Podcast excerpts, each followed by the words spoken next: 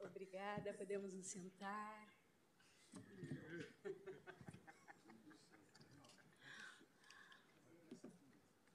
Uma boa tarde a todos. Declaro aberta a nona sessão ordinária do plenário do Supremo Tribunal Federal, neste 12 de abril de 2023, e peço à senhora secretária que proceda à leitura da ata da sessão anterior.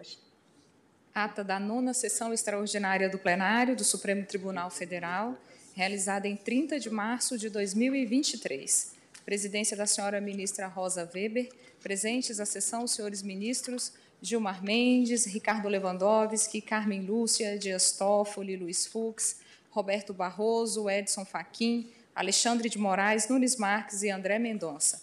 Procurador-Geral da República, doutor Antônio Augusto Brandão de Aras. Abriu-se a sessão às 14 horas e 38 minutos, sendo lida e aprovada a ata da sessão anterior.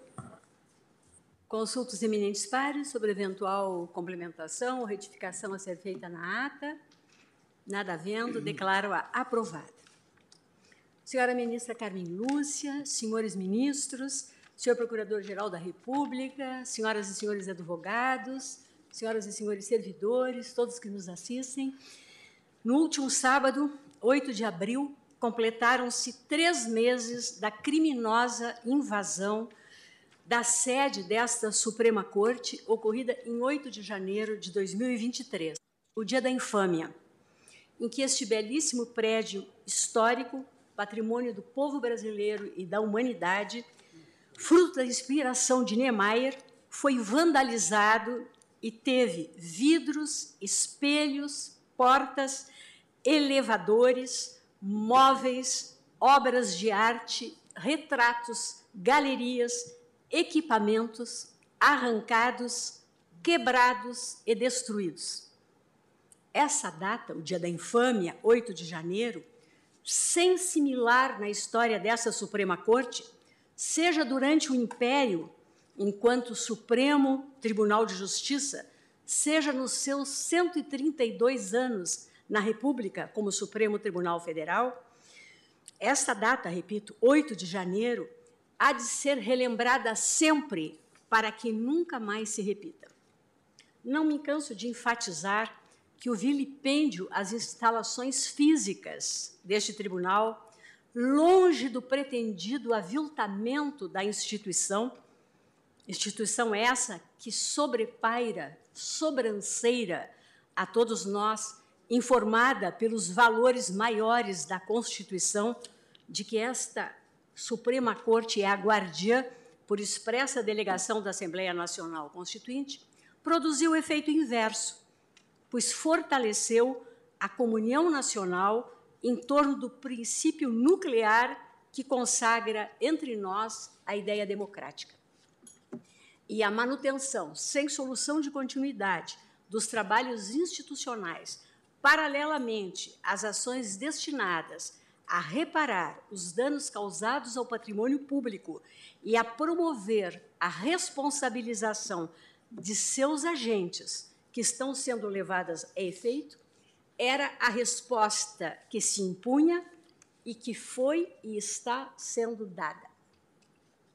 Este plenário e todo o andar térreo deste prédio histórico, devastados no dia 8 de janeiro, foram restaurados em sua plenitude em três semanas, permitindo a abertura em 1 de fevereiro do ano judiciário, como sempre se fez, graças ao extraordinário empenho e denodo do quadro funcional do Supremo Tribunal Federal, de seus colaboradores e de todos os que amam a democracia.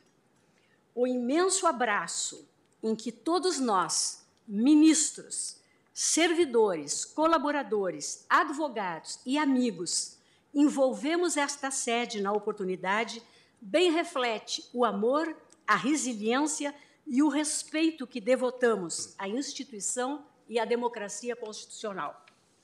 Como eu disse então, a simbólica reconstrução deste emblemático prédio em tempo recorde evidencia que o sentimento de reverência à justiça que não reside em pedras ou argamassa, e sim no espírito das instituições democráticas, supera qualquer espécie de ódio irracional ou de pérfido fanatismo.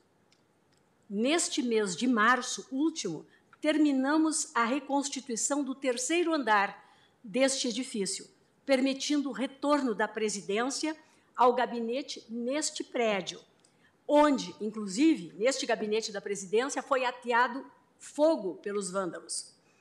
E no próximo dia 18 de abril, quando se completam 100 dias do ataque desprezível, estarão encerradas as obras de reconstituição do segundo andar deste prédio, onde localizadas a direção-geral e a assessoria de comunicação social, os dois locais mais atingidos em termos de fiação e equipamentos, todos destruídos. Até hoje, usamos câmeras fotográficas emprestadas pelo TSE, ministro Alexandre, ou pelo TST, pelo ministro Lélio Mendes Corrêa. Apenas o Salão Nobre, também no segundo andar deste prédio, com seu mobiliário secular, seus lustres, espelhos e obras de arte destroçados, continuarão aos cuidados dos dedicados restauradores desta casa e das universidades federais que se ofereceram para auxiliar na reconstituição e a quem não cansamos de agradecer. Também, no próximo e mesmo dia 18 de abril, quando, repito, se completarão 100 dias do ataque, terá início o julgamento por essa Suprema, Suprema Corte, em seu plenário virtual, das 100 primeiras denúncias oferecidas pelo Ministério Público. E nos dias seguintes, novos processos serão paulatinamente incluídos, uma vez que já liberados todos pelo ministro Alexandre de Moraes em seu incansável trabalho. Inabalada restou, como inabalável continua a nossa democracia constitucional e esta casa, sempre com respeito à harmonia e independência dos demais poderes da República, continua vigilante na incondicional e intransigente defesa da Constituição e do Estado Democrático de Direito. E hoje, com justo orgulho, considerada a aposentadoria ontem do nosso querido ministro Ricardo Lewandowski, este Supremo Tribunal Federal celebra o fato de ter contado por 17 anos em seus quadros com Sua Excelência, que sintetizei no livro que lançaremos em sua homenagem, observando a tradição com 17 dos incontáveis e brilhantes acórdons de sua lavra, como o artífice de um judiciário forte, unido e prestigiado, a serviço de uma sociedade mais livre, mais justa e mais solidária. O ministro Lewandowski iluminou este plenário com seu profundo saber jurídico, com sua coragem, sua lianeza e sua fidalguia. E ao tempo em que parabenizo Sua Excelência pelo exemplar exercício da jurisdição constitucional nessa Suprema Corte, manifesto meu respeito minha admiração e meu agradecimento por ter com ele compartilhado por tantos anos a bancada deste Supremo Tribunal Federal em convívio fraterno. Votos de imensa felicidade à Sua Excelência neste novo e profícuo ciclo de sua vida. Presidente, Vossa Excelência me permite? Pois não, pois não. Não poderia deixar o Ministério Público nesse, com assento nessa Suprema Corte, não poderia deixar de registrar Primeiro, a associação a toda a manifestação de Vossa Excelência sobre os atentados à nossa democracia e as 1.400 denúncias já oferecidas eh, para a responsabilização dos incitadores, dos instigadores, de parte das autoridades envolvidas e a continuidade das investigações. Por outro lado, eu não posso deixar de homenagear, como Vossa Excelência faz nesse momento, o ministro Ricardo Lewandowski, pelos seus 17 anos, não só aqui na Corte, mas trazendo para a Corte o seu brilhantismo como professor, jurista, homem que deu inestimável contribuição a todo o Brasil, à nação brasileira. Dessa forma, o Ministério Público se associa a todas as palavras de Vossa Excelência e agradece ao ministro Lewandowski, nesta breve fala, pela, pela nossa convivência harmônica, respeitosa, juntos trabalhando para que a justiça justa se faça de acordo com Vossa Excelência bem disse, na construção de uma sociedade livre, justa e solidária. Muito obrigado, senhora presidente, senhores ministros. Agradeço ao doutor Aras e chamo a julgamento a ação direta de inconstitucionalidade 5.545, procedente do Rio de Janeiro, sob a relatoria do ministro Luiz Fux, em que requerente o Procurador-Geral da República. Essa ADI diz com as ODS 3, Saúde e Bem-Estar, e 16, Paz, Justiça e Instituições Eficazes. Uh, ministro, eu ia procurar Vossa Excelência, à minha direita, ministro Fux. Uh, eu, antes, eu, antes de passar a Vossa Excelência a palavra para o relatório, eu só noticio que nós teremos uma sustentação oral por parte do, do autor, do, no caso, Procurador-Geral da República, que falará pelo requerente. Vossa Excelência está com a palavra para o relatório. Excelentíssima senhora presidente, Rosa Viva, queria cumprimentá-la pela manifestação antecedente em defesa da democracia e da nossa instituição. Excelentíssima senhora ministra Carmen Lúcia, nossa decana aqui no, no tribunal, excelentíssimos senhores ministros, integrantes da corte, excelentíssimo senhor Procurador-Geral da República, senhores advogados presentes. Senhora presidente, é, esse caso que traga o julgamento, é, de certa forma, me traz até uma certa perplexidade de somente ter uma sustentação oral por parte do Procurador-Geral da República, porque talvez seja a vez primeira que nós nos deparemos com um tema tão candente que diz respeito à bioética e o biodireito. Há várias é, vertentes sobre essa questão, inclusive quanto à proteção de dados, e eu concluí esse voto hoje de manhã, de sorte que eu peço, Vênia, de só distribuir o relatório por hora, mas eu vou procurar ser bastante é, gradativo na incursão dos argumentos que eu trago para o fim de conclusão ao final do colegiado. Então, passo ao relatório, senhora presidente. Trata-se de ação direta de inconstitucionalidade ajuizada pelo Procurador-Geral da República, tendo por objeto os artigos 1 parte final, e artigo 2 inciso 3 da, da Lei 3.990, de 2002, do Estado do Rio de Janeiro. Essa lei tem o seguinte teor. Ficam os hospitais, casas de saúde e maternidades, públicos ou privados, no âmbito do Estado do Rio de Janeiro, obrigados a adotarem medidas de segurança que evitem, impeçam ou dificultem a troca de recém-nascidos em suas dependências, bem como permitam a identificação posterior através de exame de DNA comparativo em casos de dúvida. Artigo 2 Para consecução dos objetivos do artigo anterior, define-se como medidas de segurança. Utilização de pulseiras de identificação numeradas para mãe e filho na sala de parto, utilização de grampo umbilical enumerado com um número correspondente ao da pulseira. E aqui é importante esse inciso terceiro, que é o foco da resignação de Sua Excelência, Procurador-Geral da República, também. Utilização de kit de coleta de material genético de todas as mães e filhos ali internados, coletados na sala de parto para arquivamento na unidade da saúde à disposição da Justiça. Artigo 3 aqui são as sanções e o FIRS, não é isso o que o procurador está interessado na sua manifestação. O artigo 4 trata da vacácio legis e, e mais nada se alegou. Traz-se como parâmetro de controle o artigo 5 inciso 10 e artigo 54 da Constituição Federal, que assim dispõe, artigo 5 Décimo, são invioláveis a intimidade, a vida privada, a honra e a imagem das pessoas, assegurado o direito à indenização por dano moral ou material decorrente de sua jurisdição. Ninguém será privado de sua liberdade ou de seus bens sem o devido processo legal.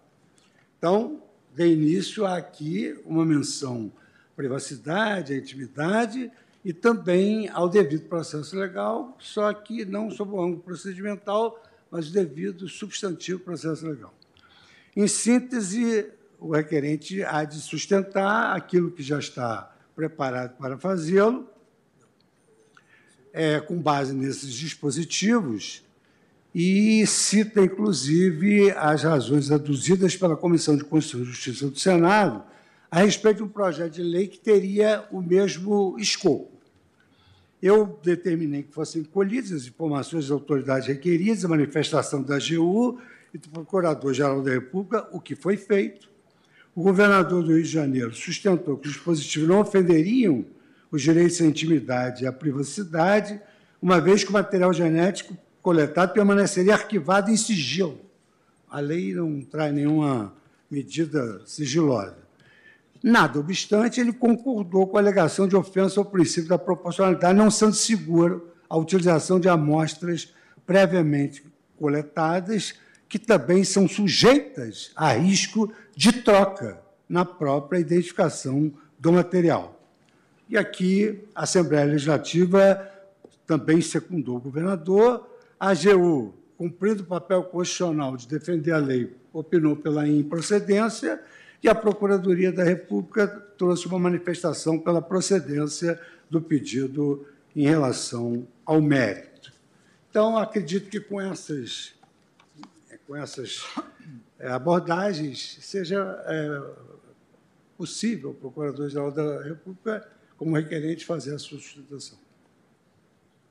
Agradeço ao ministro Fux e vamos ouvir agora o Procurador-Geral da República na sua sustentação oral, doutor Antônio Augusto Brandão de Ares.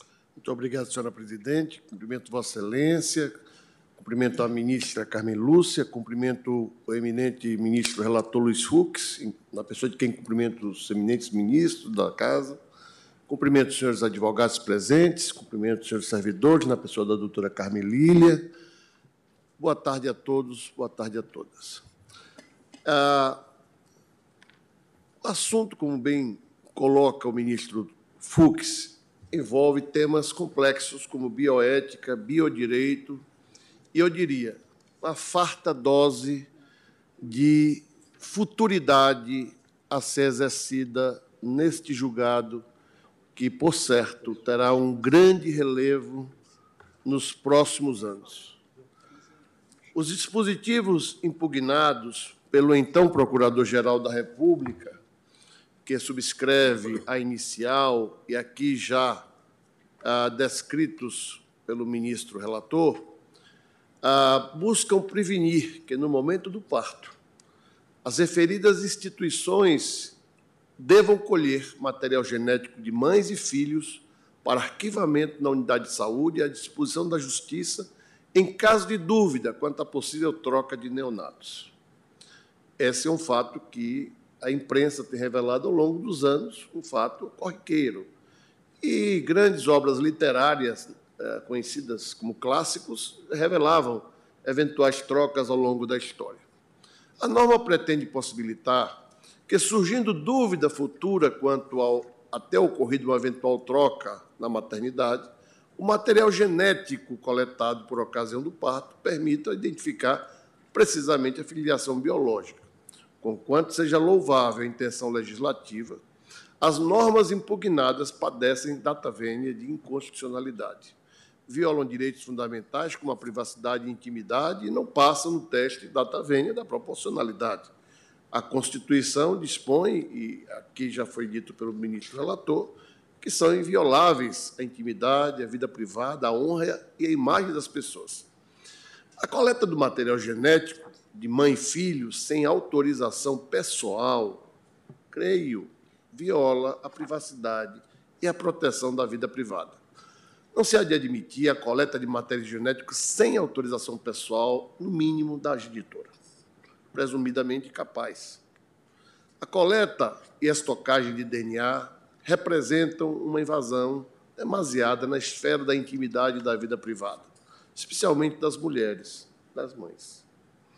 O Supremo Tribunal Federal já afirmou que obrigar uma pessoa a realizar exame de DNA contra a sua vontade afronta uma a, afronta a humanidade, a humanidade, a intimidade e a intangibilidade do corpo humano, assim o fazendo no julgamento do habeas corpus 71.373, onde se discutiu a validade da investigação judicial no âmbito da ação de investigação de paternidade, que determinou a condição do réu debaixo de varas, entre aspas, para realizar exame de DNA.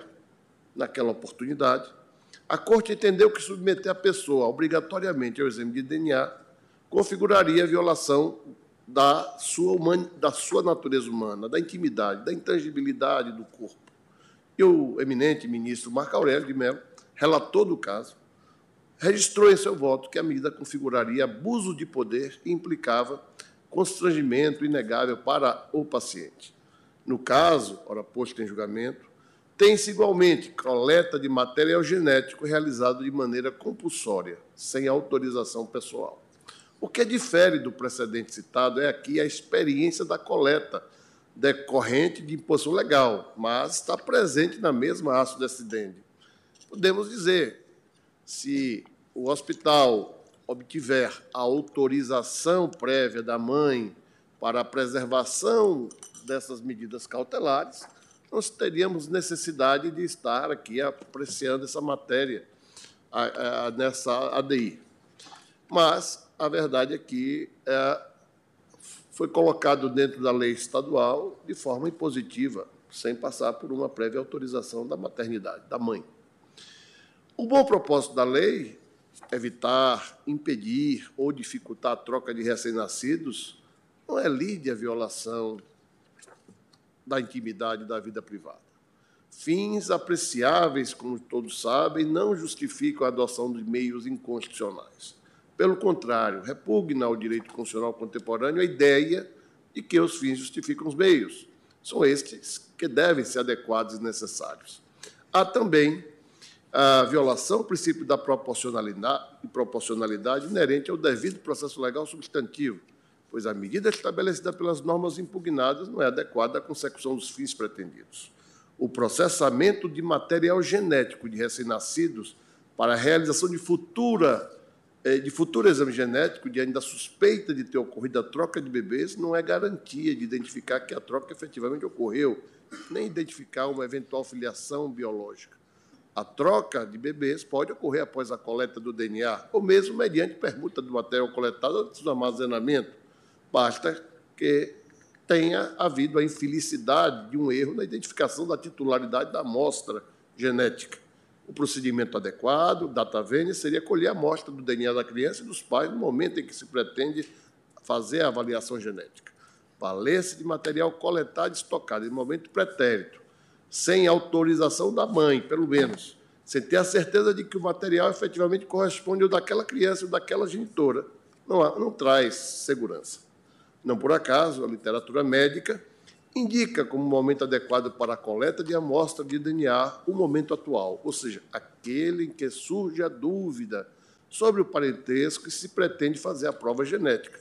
Com todas as vênias, a metodologia adotada pelo legislador fluminense não alcança a finalidade pretendida. Não resiste ao exame da proporcionalidade. Destaco ainda que os dispositivos impugnados sejam ônus necessários indivíduo, ao indivíduo, pois a legislação federal em vigor já contempla medidas vocacionadas à erradicação da troca eventual de bebês nas maternidades. Estatuto da Criança e do Adolescente, no artigo 10, inciso 2, 2 impõe a hospitais e demais estabelecimentos de atenção à saúde de gestantes sejam de natureza pública ou particulares, a obrigatoriedade de identificar o recém-nascido, mediante o registro de sua impressão plantar e digital e da impressão digital da mãe, sem prejuízo de outras formas normatizadas pela autoridade administrativa competente. Trata-se de medida adequada, eficiente e mais célere e módica. Senhora Presidente, senhora Ministra Carmen Lúcia, senhores ministros, por tudo isso é que as normas impugnadas foram e são tidas pelo Ministério Público como inconstitucionais, por violar o princípio da a proteção da privacidade, da vida privada, o devido processo legal substantivo, e especificamente porque contém uma quebra da proporcionalidade é, substancial de certos atos da, dos atos médicos propícios à realização da maternidade, da, dos procedimentos de maternidade. Dito isso, gostaria apenas de tecer alguns comentários sobre a bioética e o biodireito. Estamos numa transição, a literatura, desde a década de 50, desde Asimov com o Eu Robô, sejam outros, outros autores, à época tido como ficcionistas, como O Homem Bicentenário, obra de Hollywood, já revela o processo que a humanidade vem passando ao longo dos anos a, de longevidade e de construção de uma inteligência artificial, em que hoje o chat GPT tem provocado uma imensa perplexidade em todas as áreas do conhecimento, inclusive do direito. Afinal de contas, noticiou-se, noticiou a imprensa que o chat GPT havia sido aprovado no exame da OAB. Entre essas aptidões da inteligência artificial, revela-se uma crescente, é, é, uma um crescente desenvolvimento da inteligência artificial, é, em contraposição a uma redução de qualidades humanas e que integram a dignidade da pessoa humana protegida pela ordem jurídico-constitucional, imaginando-se aqui, eu peço vênia a Vossas Excelências para dizer, que talvez haja um tempo em breve que tenhamos que ter aula de empatia, ministro Barroso, nas escolas, empatia, solidariedade, fraternidade e outros sentimentos que é, é, fazem parte de uma geração que creio que, que aqui nessa corte está bem representada, que é o sentimento de fazermos parte de uma única de uma única humanidade, de um processo civilizatório rico pela sua diversidade pelo seu pluralismo, pelo seu multiculturalismo. E a revisão de conceitos milenares do direito romano sobre o corpo como a ressacra, para efeito de legitimarmos uma segurança jurídica que nem tanta segurança se oferece, dada a possibilidade de se aferir a validade do, do da paternidade ou maternidade a posteriori pode levar a grandes perdas para as gerações futuras. Ouso fazer esta final digressão em decorrência de obras já clássicas, como Uma Breve História do Futuro, escrita na década de 80 pelo francês Jacques Attali, um dos grandes pensadores do governo, então, François Mitterrand, em que é, o, aquele pensador, à luz dos institutos socioeconômicos da época, já previa uma série de fenômenos a ocorrer, é, pelo menos até 2030 e 2050, e que, vindo eu acompanhar esses 40 anos, a obra do francês. É, não sei se lamento ou se festejo ver realizadas as projeções, mas sei que devemos preservar, tanto quanto possível, o maior grau da dignidade da pessoa humana e, e a Suprema Corte é a última trincheira que temos para que não haja banalização da vida, da liberdade, da igualdade e dessa, desse senso de humanidade que nos alcança a todos. Por isso, reiterando os termos da petição inicial, o este Procurador-Geral da República ratifica a inicial do meu antecessor e requer à Corte Suprema a procedência do pedido para declarar a inconstitucionalidade do artigo 1 parte final, do artigo 2 inciso 3 da Lei 13.990, de 11 de outubro de 2002, do Estado do Rio de Janeiro. Muito obrigado, senhora presidente, senhora ministra, senhores ministros. Obrigado pela atenção. Agradeço ao doutor Augusto Aras e devolvo a palavra ao eminente relator, ministro Luiz Fux. Muito obrigado, Sua Excelência, senhora presidente, ministra Rosa Vive. Então, apenas para sedimentar do que se trata, nós estamos aqui a debater o controle de constitucionalidade dos artigos 1 parte final e 2 inciso 3 da Lei 3.990 do Estado do Rio de Janeiro. Vou apenas repetir o dispositivo para fixar bem. O artigo 1 na parte final, ele começa dispondo. Ficam os hospitais, casas de saúde, maternidades público-privados, no âmbito do Estado do Rio de Janeiro, obrigados a adotarem medidas de segurança que evitem, impeçam ou dificultem a troca de recém-nascidos e suas dependências, bem como permitam a identificação posterior através de exame DNA comparativo em caso de dúvida. Artigo 2 para a consecução dos objetivos do artigo anterior, define-se com medidas de segurança. Inciso 3 utilização de kit de coleta de material genético de todas as mães e filhos ali internados, coletados na sala de parto para arquivamento na unidade de saúde à disposição da Justiça. Como se observa, a controvérsia em questão cuida de analisar se a coleta compulsória do material genético de parturientes e neonatos na sala de parto e o subsequente armazenamento à disposição da Justiça, estabelecidos pela lei estadual transcrita, violam os direitos fundamentais de intimidade e privacidade constantes do artigo 5 inciso 10 da Constituição Federal, bem como os princípios da proporcionalidade e da razoabilidade na dimensão da proibição do excesso. Sem antecipar considerações sobre a matéria ainda não enfrentada por esta Corte, ao passo em que a norma penal admite restrições à privacidade do condenado em hipóteses específicas, tais restrições não se confundem com os interesses contrapostos na esfera civil.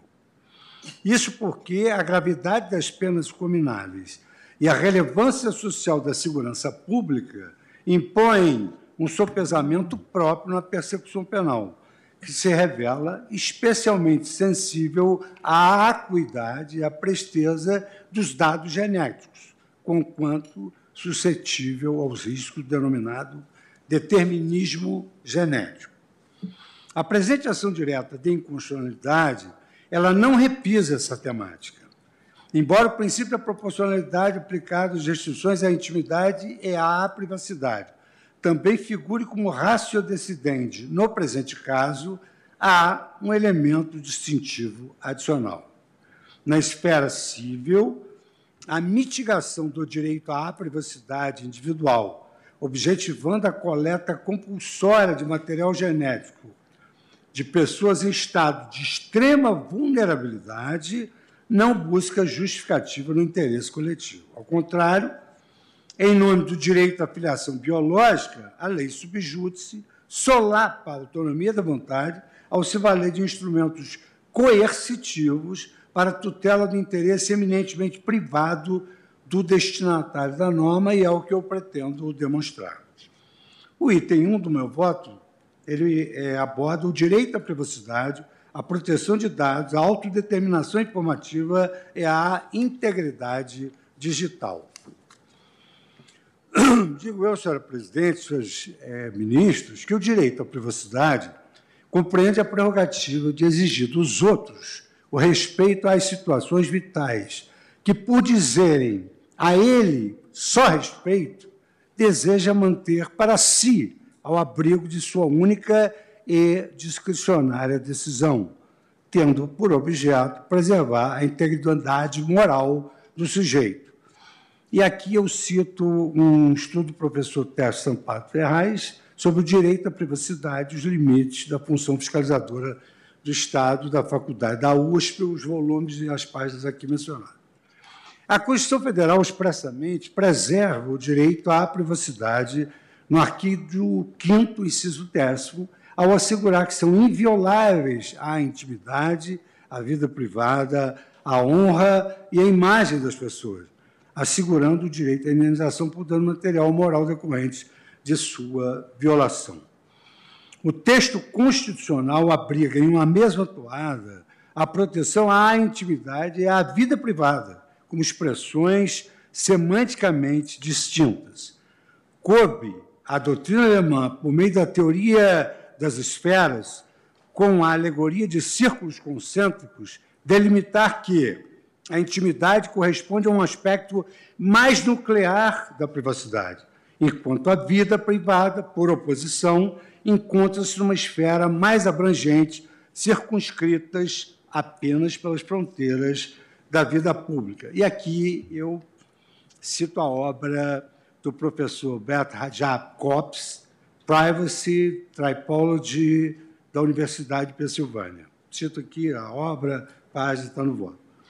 Ao diferenciar os institutos, normalmente se correlacionam o direito à intimidade a situações de isolacionismo, como resultados de exames médicos, ao passo que a privacidade é mais comumente relacionada às relações pessoais de caráter restrito, às quais não se deseja conferir publicidade ampla, a exemplo dos laços familiares. A dificuldade prática de se identificar os limites de cada conceito, no entanto, fez com que, no ordenamento jurídico nacional brasileiro, a jurisprudência e a legislação não homenageassem a distinção, que se associa apenas à intensidade da ofensa para fins de responsabilização. A privacidade consubstancia-se, então, na prerrogativa de exigir do Estado e dos demais sujeitos particulares uma abstenção da intervenção em sua intimidade e em sua vida privada. Compreende, portanto, o caráter negativo do direito, que impõe a proteção contra ações que interfiram na intimidade e vida privada, bem como a proibição de o Estado extinguir o direito à privacidade ou afetar o seu núcleo essencial, além da faculdade de renúncia e de não exercício do direito por seu titular. Por sua vez, como direito a uma prestação positiva por parte do Estado, o direito à privacidade também impõe debate sobre medidas de segurança a respeito de dados que incidam diretamente na esfera privada dos indivíduos. Então, o aspecto negativo é a não intervenção, o aspecto positivo é tomar medidas para a proteção desses direitos fundamentais. Ou seja, Trata-se de medidas de caráter preventivo a fim de se evitar acessos não autorizados a essas informações. Por isso, em sua dimensão positiva, a privacidade impõe a salvaguarda das informações pessoais armazenadas tanto pelo setor público como pelo setor privado, o que demanda procedimentos aperfeiçoados e atualizados diante da constante evolução disso que agora mencionou sua Excelência o Procurador-Geral da República, a evolução das tecnologias utilizadas para coleta, arquivamento, transmissão e interconexão de dados. E aqui eu cito a obra O Direito à Privacidade na Sociedade de Informação, da professora Tatiana Malta Vieira, publicado pela editora Fabris, que se dedica normalmente à publicação de teses singulares. A evolução da tecnologia, em ritmo acelerado, consignou o direito à privacidade com considerável expansão nas últimas décadas, notadamente em razão do caráter onipresente da digitalização, que afeta todas as áreas da vida social, econômica, política e cultural da sociedade. Importa destacar que, com o advento da emenda constitucional 115, de fevereiro de 2022, o direito fundamental à proteção de dados foi contextualizado no rol do artigo 5 inciso 79, nos seguintes termos: é assegurado, nos termos da lei, o direito à proteção dos dados pessoais, inclusive nos meios digitais. No âmbito jurisprudencial, esta Suprema Corte posicionou-se acertadamente em favor do direito fundamental à proteção de dados, mesmo antes de ser elevado ao status constitucional no Brasil. Neste segmento, eu aduzo ao decidido pelo plenário desta Corte quanto à proteção redobrada a dados com nomes, telefones e endereços extremamente relevantes para a identificação pessoal e potencialmente perigosos quando cruzados com outras informações compartilhadas por pessoas e por entidades. Nesse sentido, destaca-se a adesão cautelar de Vossa Excelência, presidente Rosa Weber, referendada pelo plenário, que impediu o compartilhamento de dados telefônicos pelo IBGE. Na época da pandemia, logo após, nós julgamos, eu cito aqui o acordo de Vossa Excelência, faço questão só de destacar item 2 e 5, onde Vossa Excelência destaca. Na medida que é relacionada à identificação efetiva potencial da pessoa natural, o tratamento e a manipulação de dados pessoais hão de observar os limites delineados pelo âmbito de proteção das cláusulas constitucionais assecuratórias da liberdade individual, da privacidade e do livre desenvolvimento da personalidade, sob pena de lesão a esses direitos. O compartilhamento com o ente público de dados pessoais custodiados por concessionários de serviço público há de assegurar mecanismos de proteção e segurança desses dados. E no item quinto do seu belíssimo voto, na emenda, você destaca, ao não definir apropriadamente como e para que serão utilizados os dados, a medida provisória 954 desatende a garantia do devido processo legal na dimensão substantiva, que é do que eu vou me valer também aqui, por não oferecer condições de avaliação quanto à sua adequação e necessidade, assim entendidas como a compatibilidade do tratamento com as finalidades informadas e sua limitação mínimo necessário para alcançar as finalidades. A DI 6387, da relatoria de Vossa Excelência, pleno 12 de 11 de 2020. Nesse mesmo sentido, a presidência deste Supremo Tribunal Federal, no âmbito administrativo, durante o biênio 2020-2022, editou resoluções no afã de adequar a atuação do Supremo Tribunal Federal às diretrizes hoje vigentes sobre compartilhamento de dados a nível nacional. A Resolução 724, de 2 de março de 2021, instituiu o Comitê Executivo de Proteção de Dados do Supremo Tribunal Federal para implementar as medidas necessárias da LGPD. A Resolução 773, de abril de 2022, que atualizou a política de segurança de informações. A Resolução 774, de 9 de maio de 2022, que instituiu o programa corte aberta com o objetivo de transformar o Supremo Tribunal Federal em uma corte constitucional digital, tendo o eixo da proteção de dados pessoais. Portanto,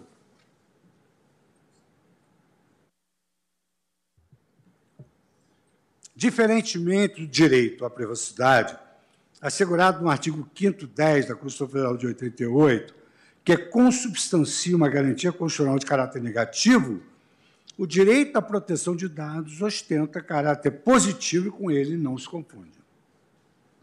Ademais, apesar de não haver sido igualmente reconhecido como um direito fundamental no ordenamento brasileiro, o Tribunal Constitucional Federal Alemão, por exemplo, identificou um terceiro desdobramento proveniente de uma leitura conjugada do princípio da dignidade da pessoa humana e do direito ao livre desenvolvimento da personalidade, denominando-o do direito à autodeterminação informativa.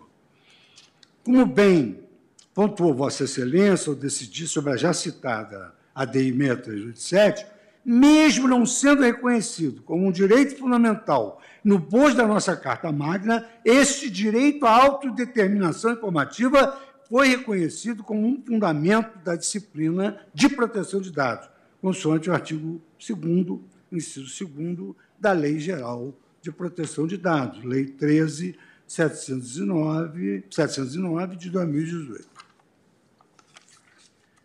No âmbito comparatístico, segundo o entendimento exarado pelo Tribunal Alemão, este direito de autodeterminação consistiria na prerrogativa de cada indivíduo decidir, em princípio e substancialmente, sobre a divulgação e utilização de seus dados pessoais. É, assim possível, dizer-se que a autodeterminação informativa apresenta uma dupla dimensão, individual e coletiva, vale dizer. Ao mesmo tempo em que se concede a possibilidade de cada um decidir sobre o acesso, uso e difusão de seus dados pessoais, também serve de base para uma ordem constitucional livre e democrática, distanciando-se da concepção de uma privacidade individualista conhecida no direito anglo-saxônico como right to be alone. Ocorre que os dados pessoais acabam sendo elementos constitutivos da própria identidade pessoal, uma vez que, na era da informação, a existência da pessoa humana não está limitada aos seus atributos psicofísicos, estendendo-se às representações digitais destes atributos. É deste contexto que surge o conceito da integridade digital, isto é, a partir da premissa de que, se as pessoas vivem, e é verdade que vivem, no mundo digital, então a sua dignidade deve ser estendida a esse mundo também. Dessa forma, uma proteção satisfatória da dignidade da pessoa humana não deve ser limitada à sua autodeterminação informacional. Como um verdadeiro desdobramento da dignidade da pessoa humana, a integridade digital evita o processo de comoditização dos nossos dados pessoais, garantindo sua proteção ainda nas hipóteses em que seu titular não saiba sobre a existência das respectivas aplicações digitais. E aqui eu cito um estudo sobre a integridade digital de uma fundação exatamente voltada para os direitos digitais e as novas manifestações da dignidade humana que foram publicados no Jornal Europeu, no volume 12, que eu menciono aqui no meu voto. Realizadas estas diferenciações, eu passo então a discutir as peculiaridades relacionadas aos dados genéticos, especialmente no que se refere à sua manipulação. Item 2 do meu voto: os dados genéticos e a genetização da vida em que pese a imensurável importância da genética para os avanços dos métodos terapêuticos e regenerativos, a manipulação deste tipo de dado envolve profundas questões bioéticas relacionadas à posse e ao processamento de DNA de terceiros. Os dados genéticos configuram-se como dados sensíveis no ordenamento jurídico brasileiro, o que exige que recebam uma tutela jurídica mais cuidadosa por parte do poder público, em relação à coleta, em relação ao armazenamento, em relação ao tratamento desses dados. É que esses dados sensíveis, ou super sensíveis, como os dados médicos, genéticos e outros que se referem à saúde do sujeito, afetam o núcleo mais profundo da intimidade das pessoas, representando um risco maior à privacidade do que os dados pessoais comuns.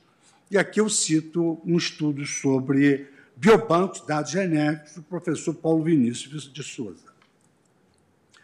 Diversos são os riscos que surgem dessa apropriação de informação genética, dentre os quais se destaca a genetização da vida, fenômeno que se reduz o indivíduo à sua dimensão exclusivamente genética.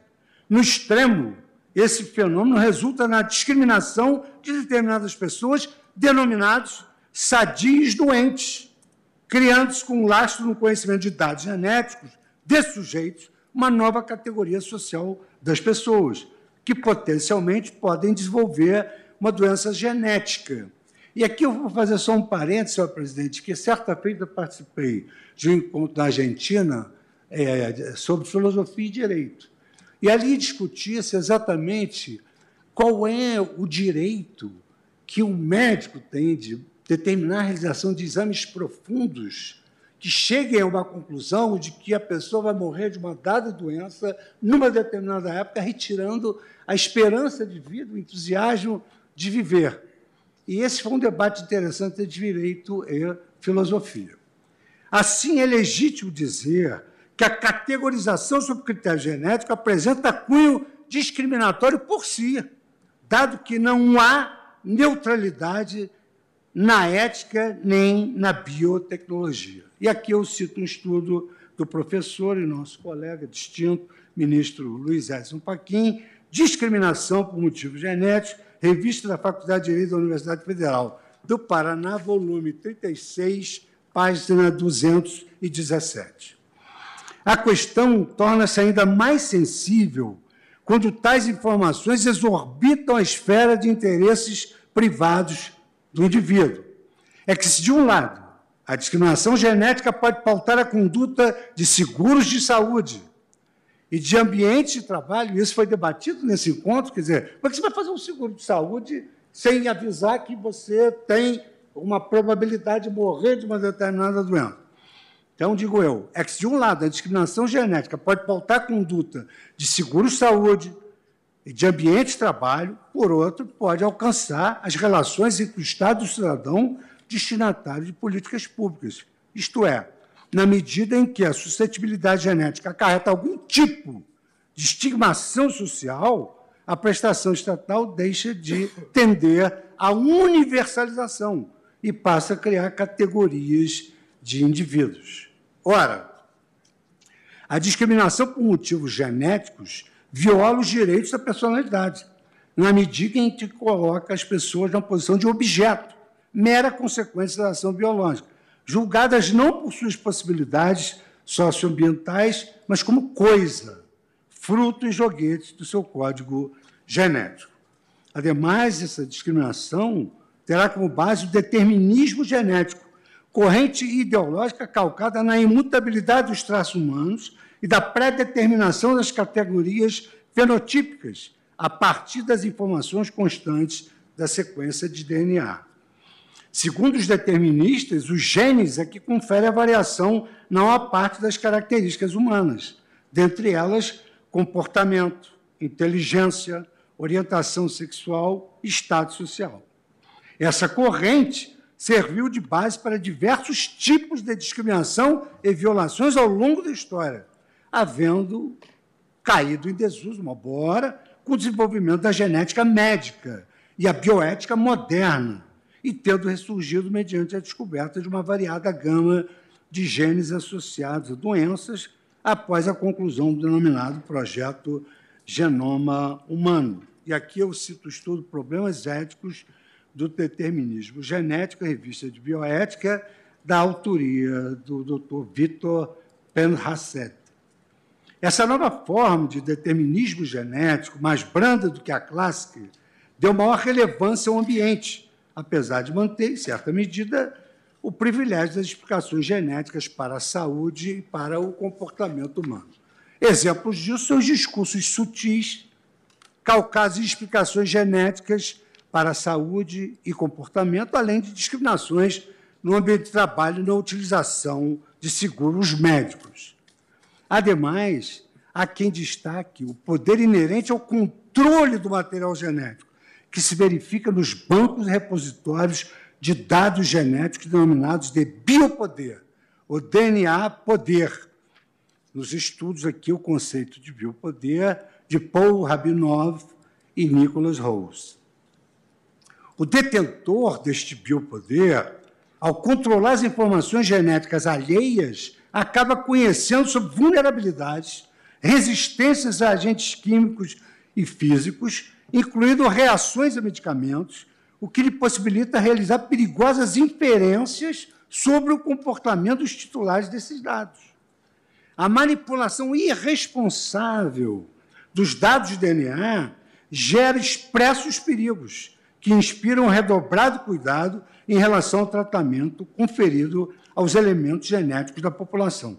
Ademais, como a informação genética é única e apenas um fragmento de DNA já é suficiente para que se conheça com elevado grau de certeza quem é o seu titular, essa informação de caráter pessoal assume relevantíssima importância. Não por acaso, agências internacionais responsáveis pelo monitoramento das legislações da área de proteção de dados genéticos e pessoais apontam alguns aspectos de maior vulnerabilidade e que devem ser normatizados a fim de evitar abusos, como verbe graça, bancos de dados DNA, bancos de dados forenses, relações de emprego, proteção de dados e privacidade, além da pesquisa em geral, adoção e também cita-se aqui seguradoras. E esse comentário não é um comentário jurídico, é um comentário de Deborah Crosby, que ela é um, é, ela é um branch banker, uma especialista na área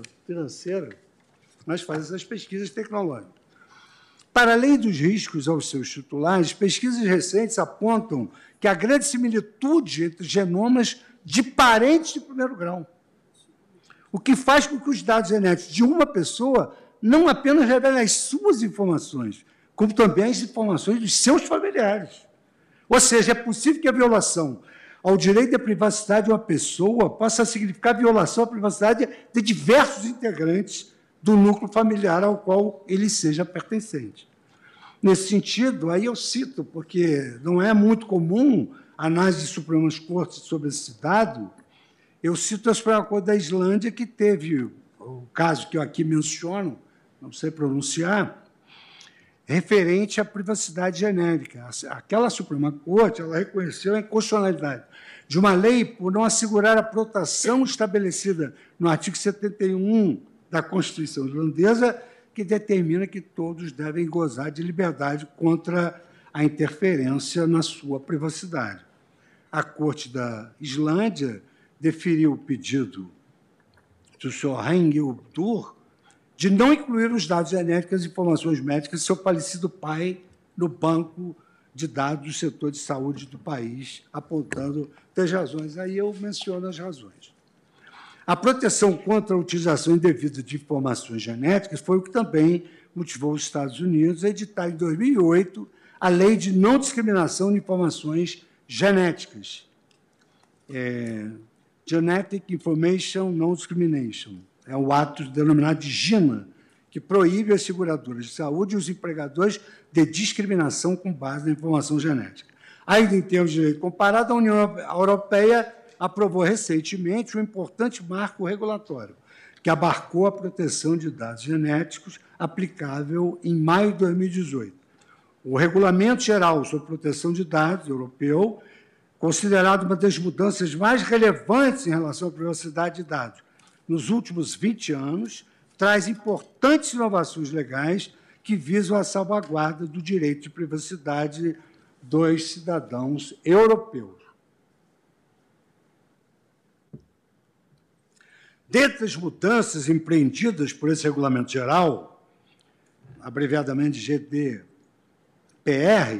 a redação do seu artigo 9 expandiu o rol de dados pessoais sensíveis, incluindo, entre outros, os dados genéticos definidos como dados pessoais relativos às características genéticas hereditárias ou adquiridas de uma pessoa singular que dê informações únicas sobre a fisiologia ou a saúde dessa pessoa e que resultam designadamente, ou seja, de maneira específica, de uma análise de amostra biológica proveniente da pessoa singular em causa.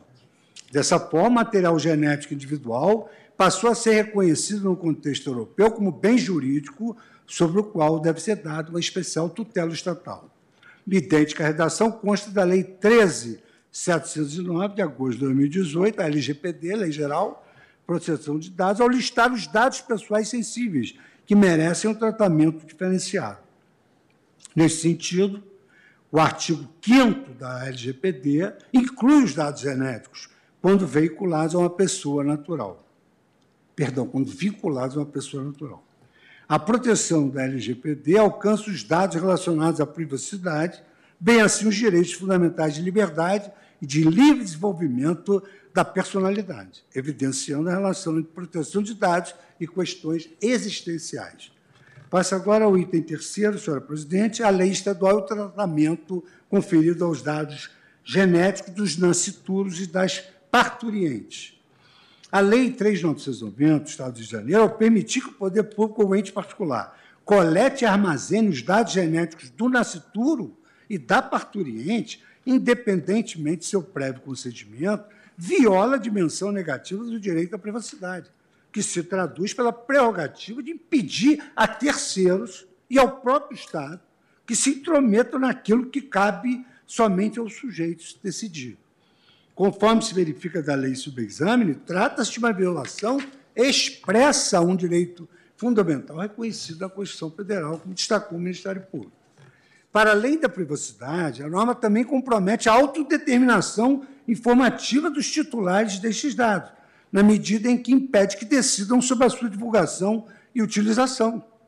deveras a lei estadual intervém na esfera privada dos envolvidos em múltiplas dimensões do direito à privacidade, como, um, a manutenção e a posse de materiais que contêm informações pessoais.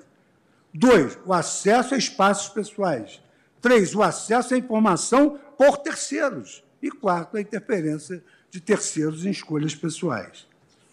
Acrescente-se que a mesma norma, ao deixar de estabelecer medidas de proteção dos dados coletados, viola a dimensão positiva relacionada ao dever do Estado e do particular de implementar medidas de segurança para proteger essas informações, o que configura não apenas uma violação do direito fundamental à proteção de dados, como também ao mais recente desdobramento do princípio da dignidade da pessoa humana, a saber, a integridade digital.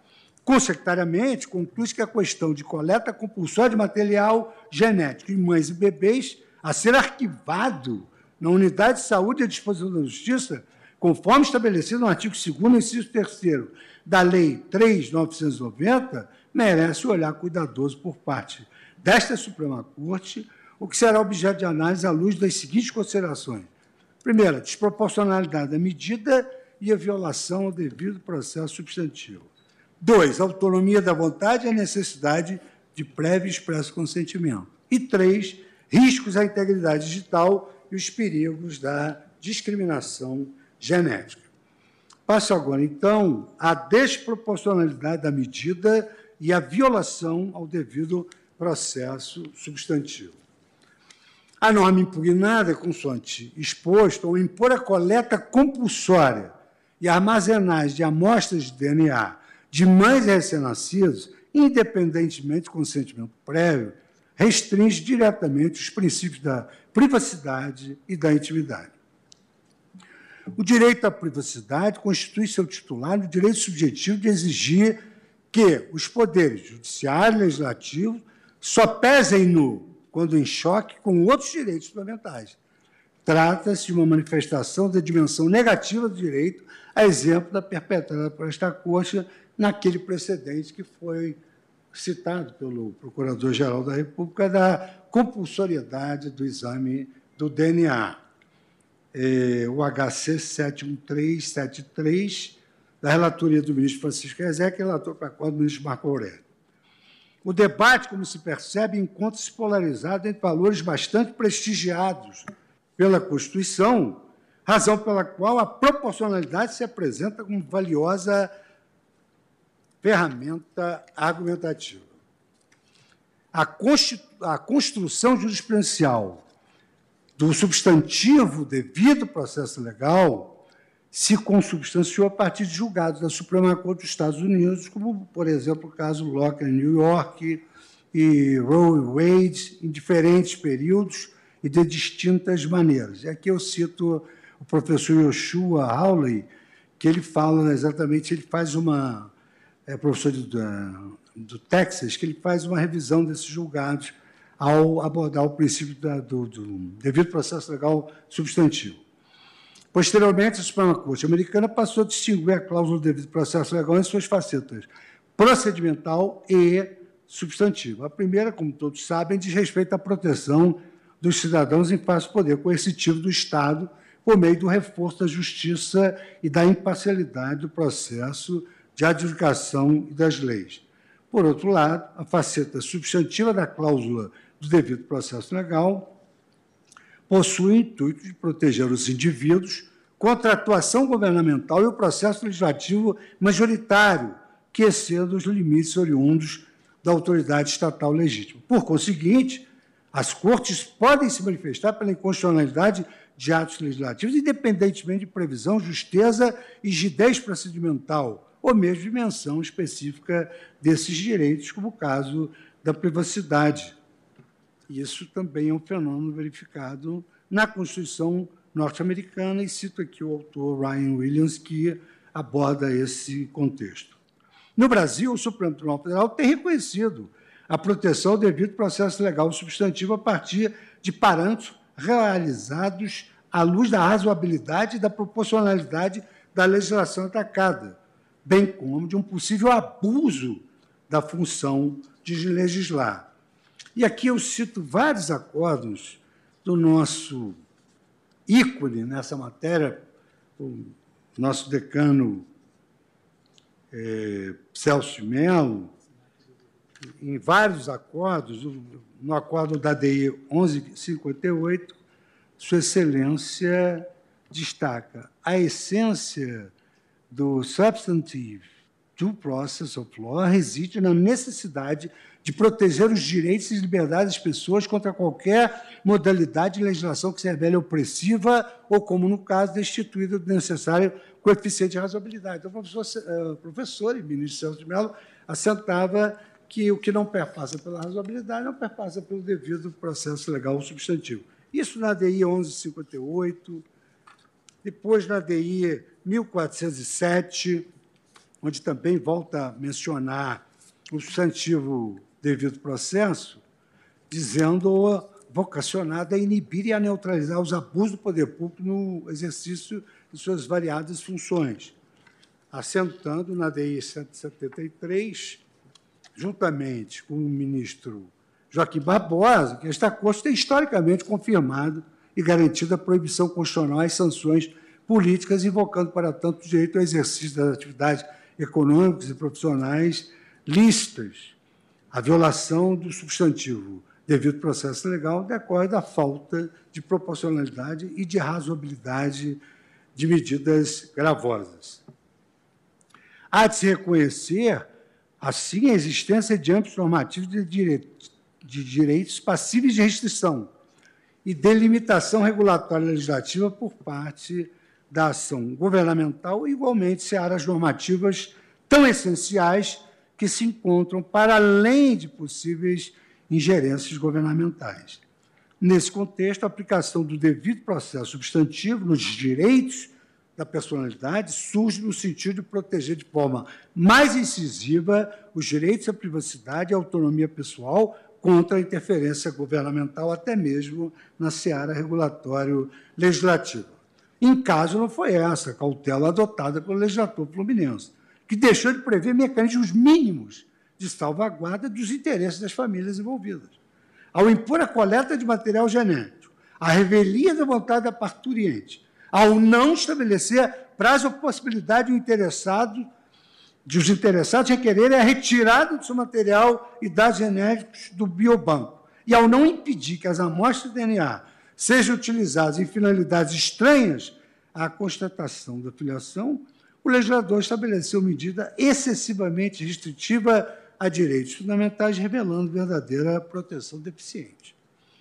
A violação à perspectiva substantiva do princípio constitucional do devido processo legal decorre, assim, de a norma se restringir à previsão de para-arquivamento na unidade de saúde à disposição da Justiça, sem qualquer previsão quanto à destinação e ao uso específico desses dados pelo Poder Judiciário. A lei confere, assim, uma carta branca para a utilização futura dos dados genéricos. Mas não é só. Eventual ato restritivo de direitos trazido pelo legislador deve ser apropriado para o fim almejado e o meio escolhido para tanto, que também deve ser o estritamente necessário, de modo a não acarretar custos inúteis para as pessoas atingidas. É que, como sabido, o princípio da proporcionalidade abrange o teste de seus três subprincípios. Um caso, a coleta ou armazenamento de material genético na sala de parto revelam-se absolutamente inadequados a assegurar a proteção da identidade genética. A inadequação da norma se verifica, então, por ser incapaz de assegurar que a dotada medida imposta, o resultado que visa evitar, ou seja, a troca de bebês da maternidade, não se verificará. Ao contrário, basta um erro ou troca intencional do material armazenado a qualquer tempo para frustrar ad infinito a identificação do vínculo biológico do recém-nascido com seus pais registrais. Repise por necessário.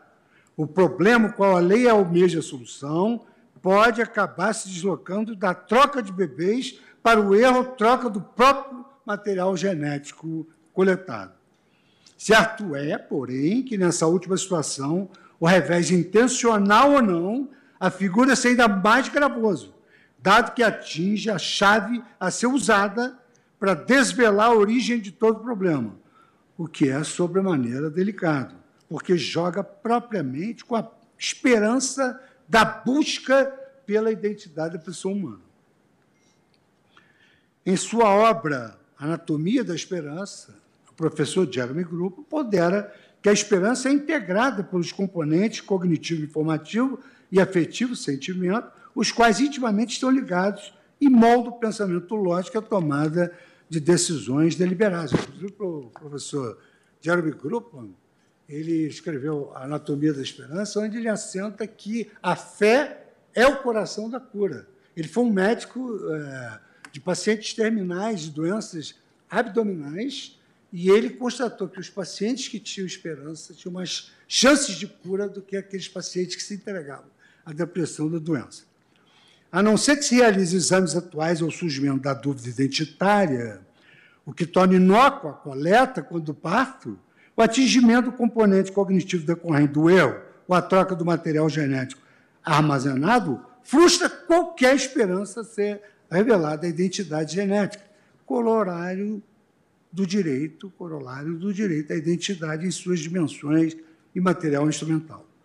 Nesse sentido, partindo da perspectiva tecnológica científica, a literatura médica se apresenta cética a respeito dos benefícios que tal medida de segurança pode trazer para prevenir eventuais trocas de recém-nascidos na maternidade.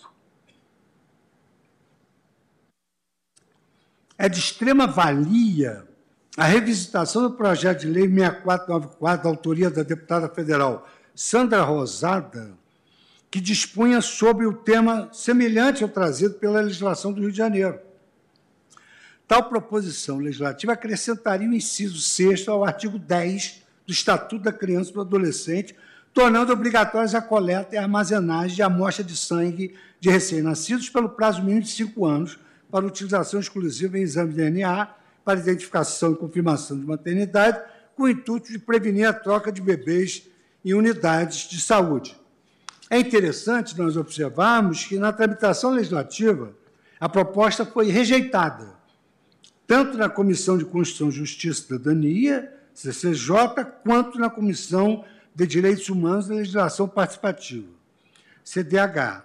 À ocasião, o senador Valdir Raup, revisitando a literatura médica sobre o tema, destacou que eventuais erros de coleta ou na manipulação das amostras podem comprometer a precisão técnica da identificação do DNA, frustrando qualquer pretensão da identificação biológica futura. Como bem ressaltado em seu parecer, a criação do banco de DNA de neonatos não facilitará a identificação de crianças com suspeita de troca na maternidade. Ocorre que, segundo a literatura médica pertinente ao tema, o ideal é que a coleta da amostra de DNA da criança a ser testada seja feita no momento que surgiu a dúvida do parentesco não se devem usar amostras previamente coletadas, pois a coleta pode ter acontecido após a suposta troca de bebês, ou pode ter havido a troca do próprio material coletado. Para fins de confirmação de parentesco, o correto é comparar amostras da criança em questão com o DNA de seus supostos pais, sem recorrer a espécimes previamente coletadas e armazenadas. Evidentemente que esse projeto foi arquivado. Nesse diapasão, a medida de segurança trazida pela lei fluminense, ora analisada, carece de benefícios efetivos, segundo a literatura médica, exatamente para concretizar esse fim de dirimir as dúvidas advindas de suspeita de trocas de bebês, qual seja a criação de um banco de dados genéticos da mãe e do filho. Isto é, tem-se a inadequação do meio utilizado, excessivamente gravoso em relação aos fins que a legislação busca alcançar. O que se agrava diante da existência de medidas menos gravosas ao direito à privacidade dos envolvidos e menos custosa aos cofres públicos se verá adiante. Ainda que uma medida se mostre desproporcional no caso concreto, é possível demonstrar o respeito ao interesse contraposto objeto do juízo de ponderação. Como sintetizam Alex Stone e Jude Matthews, ao tratar da relevância do princípio da proporcionalidade para a formação da convicção judicial, o tribunal que aplica a proporcionalidade em sentido estrito está dizendo com efeito que cada lado tem algum direito constitucional significativo do seu lado, mas que o tribunal deve, no entanto, tomar uma decisão. Por tal razão, embora a inadequação seja suficiente para caracterizar a desproporcionalidade da norma, não se pode negar que ainda se fazem necessárias políticas públicas voltadas ao fim de identificar o eventual descompasso entre a identidade biológica e a identidade registral provocada pela troca de bebês. Por muitos casos, bebês trocados de nascimento provavelmente não são documentados ou sequer conhecidos, não há, efetivamente, não há uma estatística oficial de casos, o que leva à presunção de que se trata de um problema raro. Isso não significa que seja menos relevante. A dor e a angústia intensas a que se submetem os pais na busca do vínculo genético, eventualmente perdido com a troca de bebês, representam um sofrimento intenso e irreparável. Sob a perspectiva do recém-nascido, a perda do vínculo biológico viola diretamente seu direito à identidade genética. Corolário do direito à identidade, que abrange não apenas a sua dimensão imaterial de um direito em si mesmo, não funcionalizado, como também sua dimensão instrumental, que habilita a fruição de outros interesses. Evidente, a genética, ela, dela é que surgem outros interesses materiais e imateriais é que o código genético possui o condão de identificar individualmente alguém e assim fornecer informações pessoais relevantíssimas sobre sua saúde e até mesmo por via direta sobre a saúde de seus familiares, com possíveis doenças ou características passíveis de ser transmitidas geneticamente. Quanto a essa dupla dimensão da identidade genética, eu cito por todos a professora Luísa Helena Barbosa, especialista em bioética e titular da Faculdade de Direito da Universidade do Estado do Rio de Janeiro. Reconhecer o direito à identidade genética da criança, do adolescente e do adulto, não importa a idade, sexo, cor ou credo, significa não só franquear-lhes o direito à vida, à saúde, à paternidade, mas também à sua história pessoal, aos seus traços socioculturais antes assinalados. E aqui eu cito a professora Luiz Helena, Direito à Identidade Genética, anais do Terceiro Congresso Brasileiro de Direito de Família. A relevância do direito à identidade genética, normalmente o que se avilta pela troca de bebê no nascimento, é o que motiva a imposição normativa de diversas medidas preventivas a hospitais e estabelecimentos de atenção à saúde de gestantes públicos e particulares destaque da graça a obrigatoriedade de identificar. E vejam como é completamente proporcional ao que se pretende.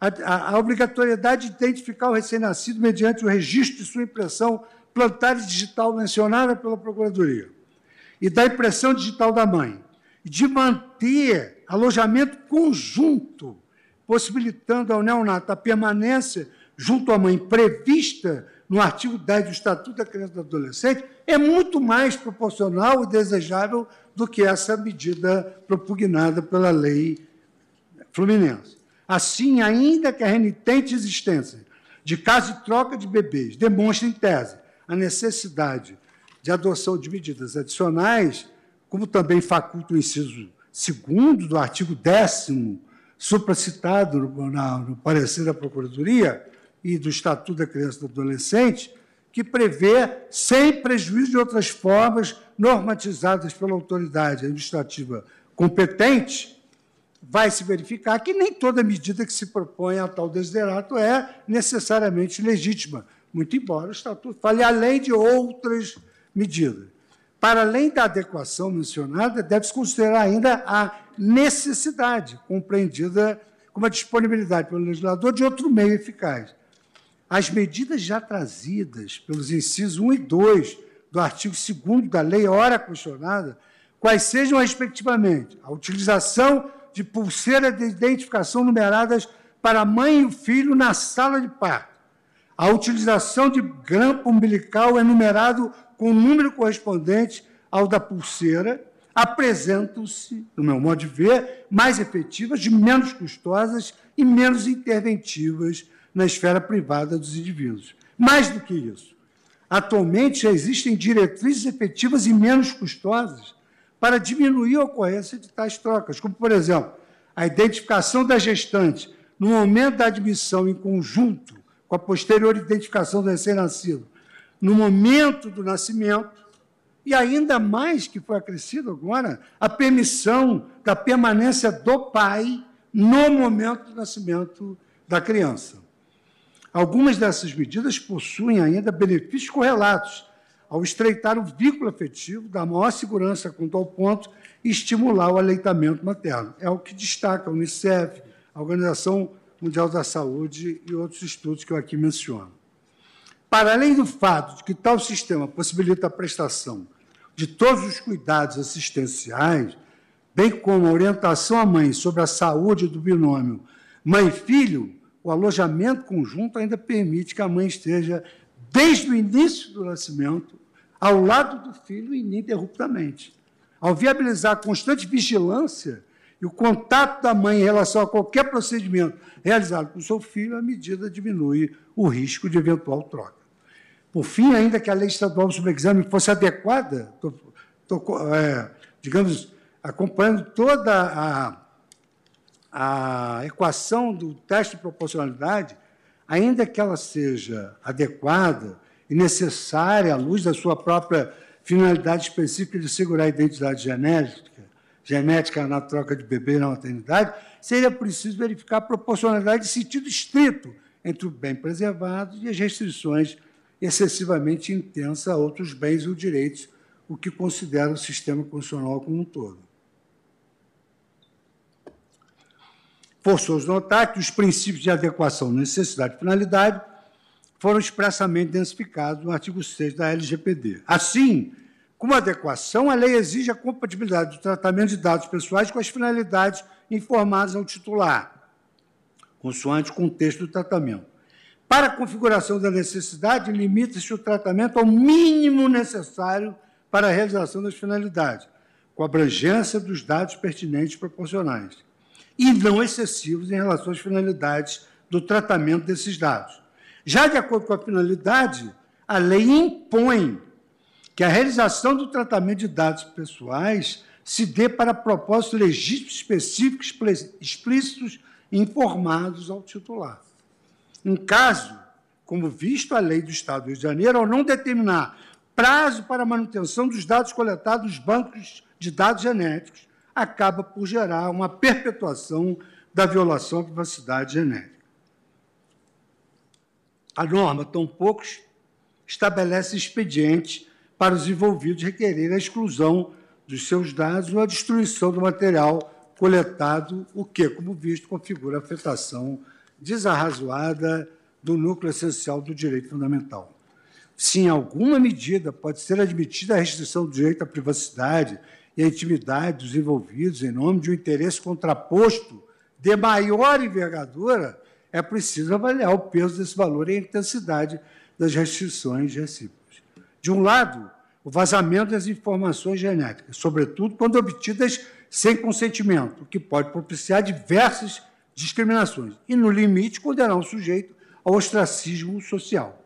Por outro lado, a troca de bebês e maternidades ainda se mostra um problema social grave, que, por vezes, estigmatiza em razão do abandono parental, impedindo também a adoção de medidas preventivas de doenças com predisposição genética.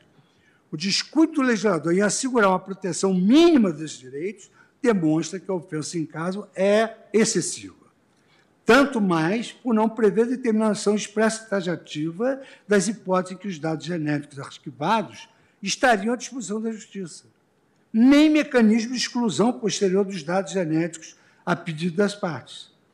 A lei fluminense, assim, impõe uma restrição desproporcional à privação genética, porquanto excessiva frente aos fins visados. Nesse sentido, a Corte Europeia de Direitos Humanos, ao julgar um caso, ela chegou exatamente a essa mesma conclusão. E eu transcrevo o julgado, senhora presidente, vai estar no voto, vou distribuir na necessidade de, da leitura. No caso que o senhor Jean-Michel havia sido preso e condenado a dois meses de reclusão por lesionar um policial com seu guarda-chuva durante protesto em um sindicato agrícola. Após ter sua pena suspensa, ele foi condenado pelo Tribunal Acor à multa por ter se recusado a fornecer uma amostra biológica a despeito da previsão legal nesse sentido. E a, a Corte né, Europeia de Direitos Humanos reconheceu a legitimidade para a proteção desses dados. Ao fim, concluiu que a condenação de Jean Michel por ter se recusado a submeter a teste biológico, cujo resultado deveria ser incluído na FNAEG, apresentava uma violação desproporcional do seu direito à vida privada e, portanto, não poderia ser considerado necessário em uma sociedade democrática. Com fulcro nesses fundamentos, entendo devo legislador ainda sopesar as desvantagens para os cidadãos e os meios empregados em relação aos benefícios a serem alcançados a partir do advento da legislação. E aí entra na questão custo-benefício, que o professor Cassusten também sustenta nesse, nessa, nesse estudo sobre é, Cost-Benefit Analysis do Jornal de Estudos, aqui mencionado, volume 29, do Jornal de Estudos Legais, e a par dos custos extraeconômicos demonstrados acima, sabidamente as restrições da privacidade e à intimidade do bebê e da mãe é, implica numa equação que deve incluir no cálculo os custos econômicos também. Aqui o, trago um estudo do Ministério da Saúde que toda essa preservação desses dados sairia extremamente custosa para o caso. Então, aqui é, é a hipótese de análise econômica do direito, cito o professor Richard Poussin também na análise do custo-benefício é, sobre essa ótica, e no presente caso concluo que, mais do que os custos financeiros objetivamente mensuráveis, são os custos da privacidade genética pela duração indeterminada e a utilização sem critério dos dados genéticos viabilizados pela norma. Passo agora, já para a conclusão do voto, no item autonomia da vontade e a necessidade de prévio expresso consentimento, quer dizer, já passamos pela violação devida do processo substantivo, já passamos pela irrazoabilidade da lei. Agora vamos à autonomia da vontade, conforme destacou o Ministério Público, que a mãe não é ouvida, não, não se tem expresso conhecimento. Aqui, senhora presidente, é, nós é, temos... É, ministro Fux, é, eu consulto Vossa Excelência se continuamos são nove é, Eu não sei o. o é, vamos, então vamos dar um intervalo. Está bem. Vossa Excelência aqui. Vamos dar um intervalo, né? Já são. Porque nós estamos chegando, são eu, 16 eu, fico, horas. Eu fico é, ao critério Faz do colegiado. A conclusão, eu posso aguardar. Fica a critério de Vossa Excelência. Depois. Se são 10 laudos, é. eu acho que. Suspen... Fica suspensa, então, a sessão, pelo intervalo regimental. Obrigada, ministro Fux. É muita.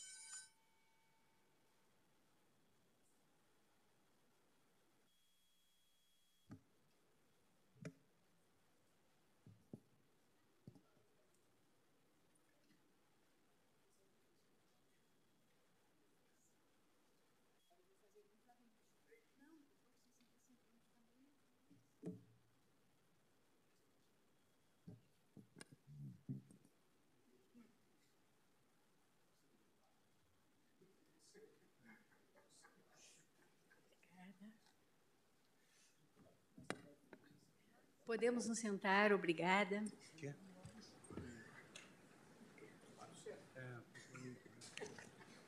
Declaro reaberta a sessão, renovando minha saudação a todos e dando continuidade ao julgamento da ação direta de inconstitucionalidade 5545, sob a relatoria do ministro Luiz Fux.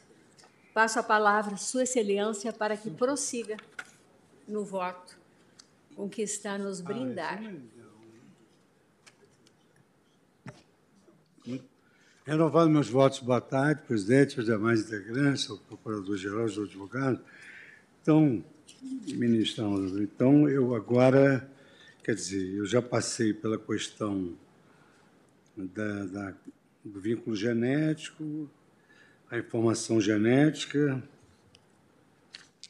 essa, o critério biológico para fins de filiação, a privacidade, o princípio da proporcionalidade, as suas subespécies, né, adequação da sociedade.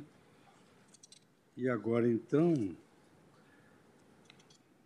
eu passaria, senhor presidente, ao item 3 do voto, que é a autonomia da vontade e a necessidade prévia e expresso consentimento. E eu começo, então, com uma citação do professor Ronald Working, acerca dos limites morais da identidade genética.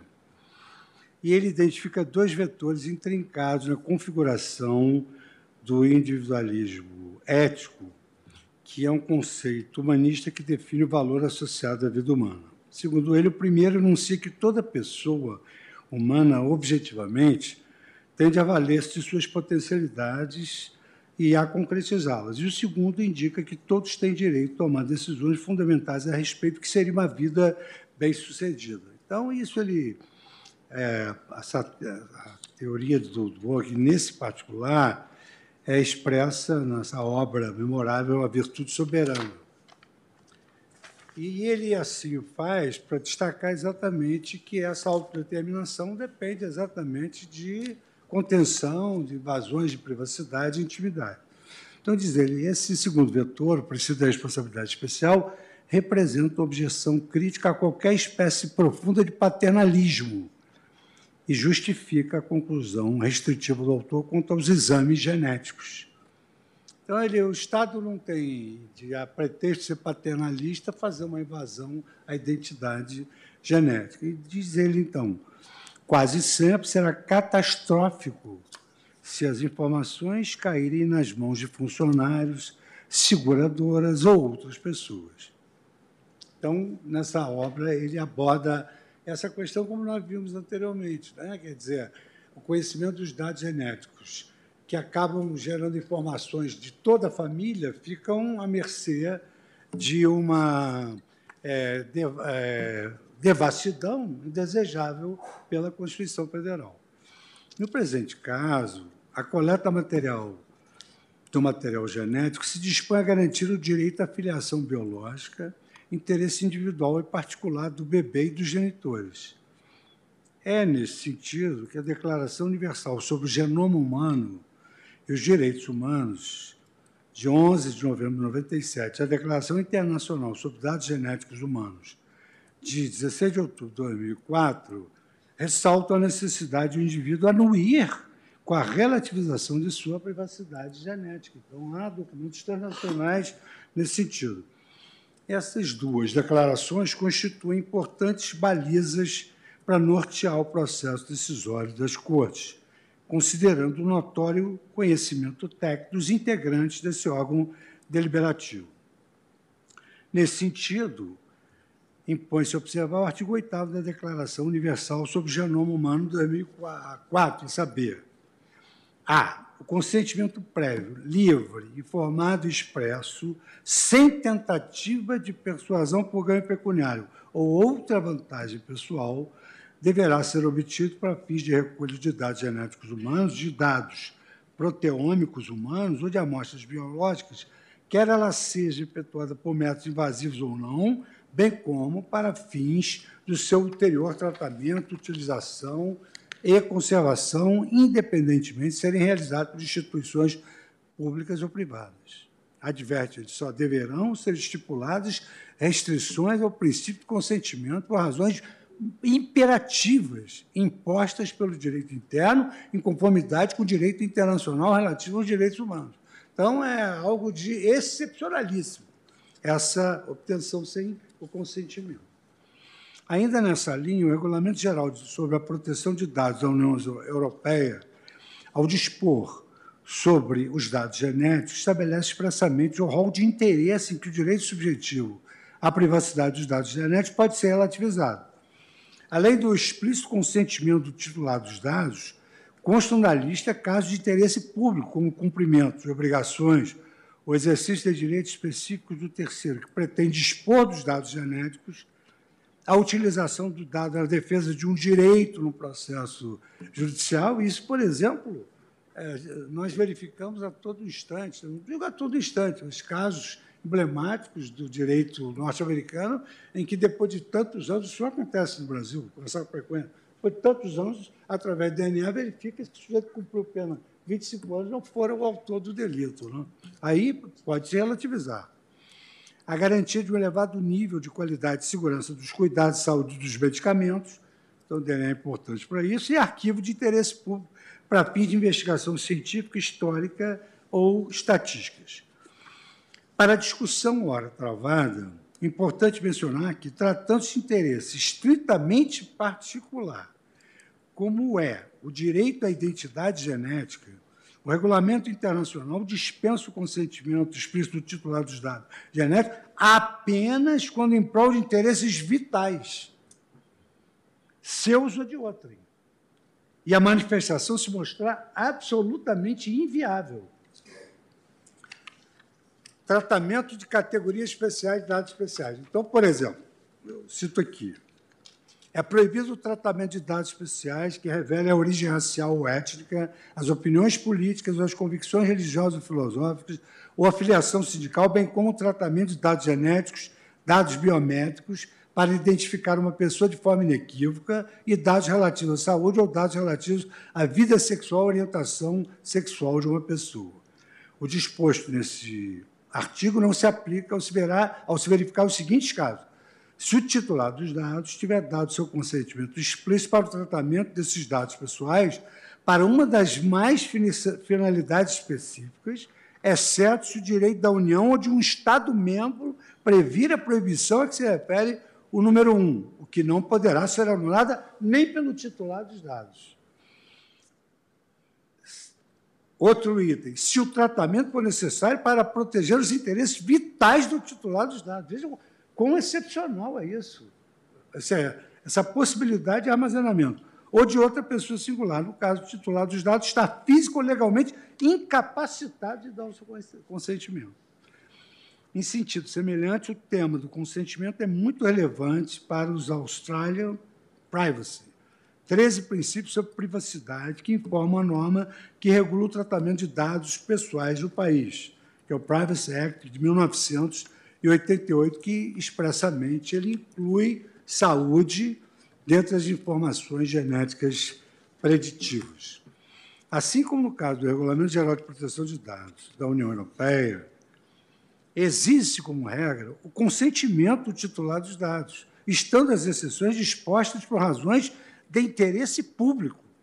Contudo, no caso de uma utilização secundária, ou seja, para propósitos não relacionados às funções ou atividades da organização que coletou a informação, o consentimento é absolutamente necessário.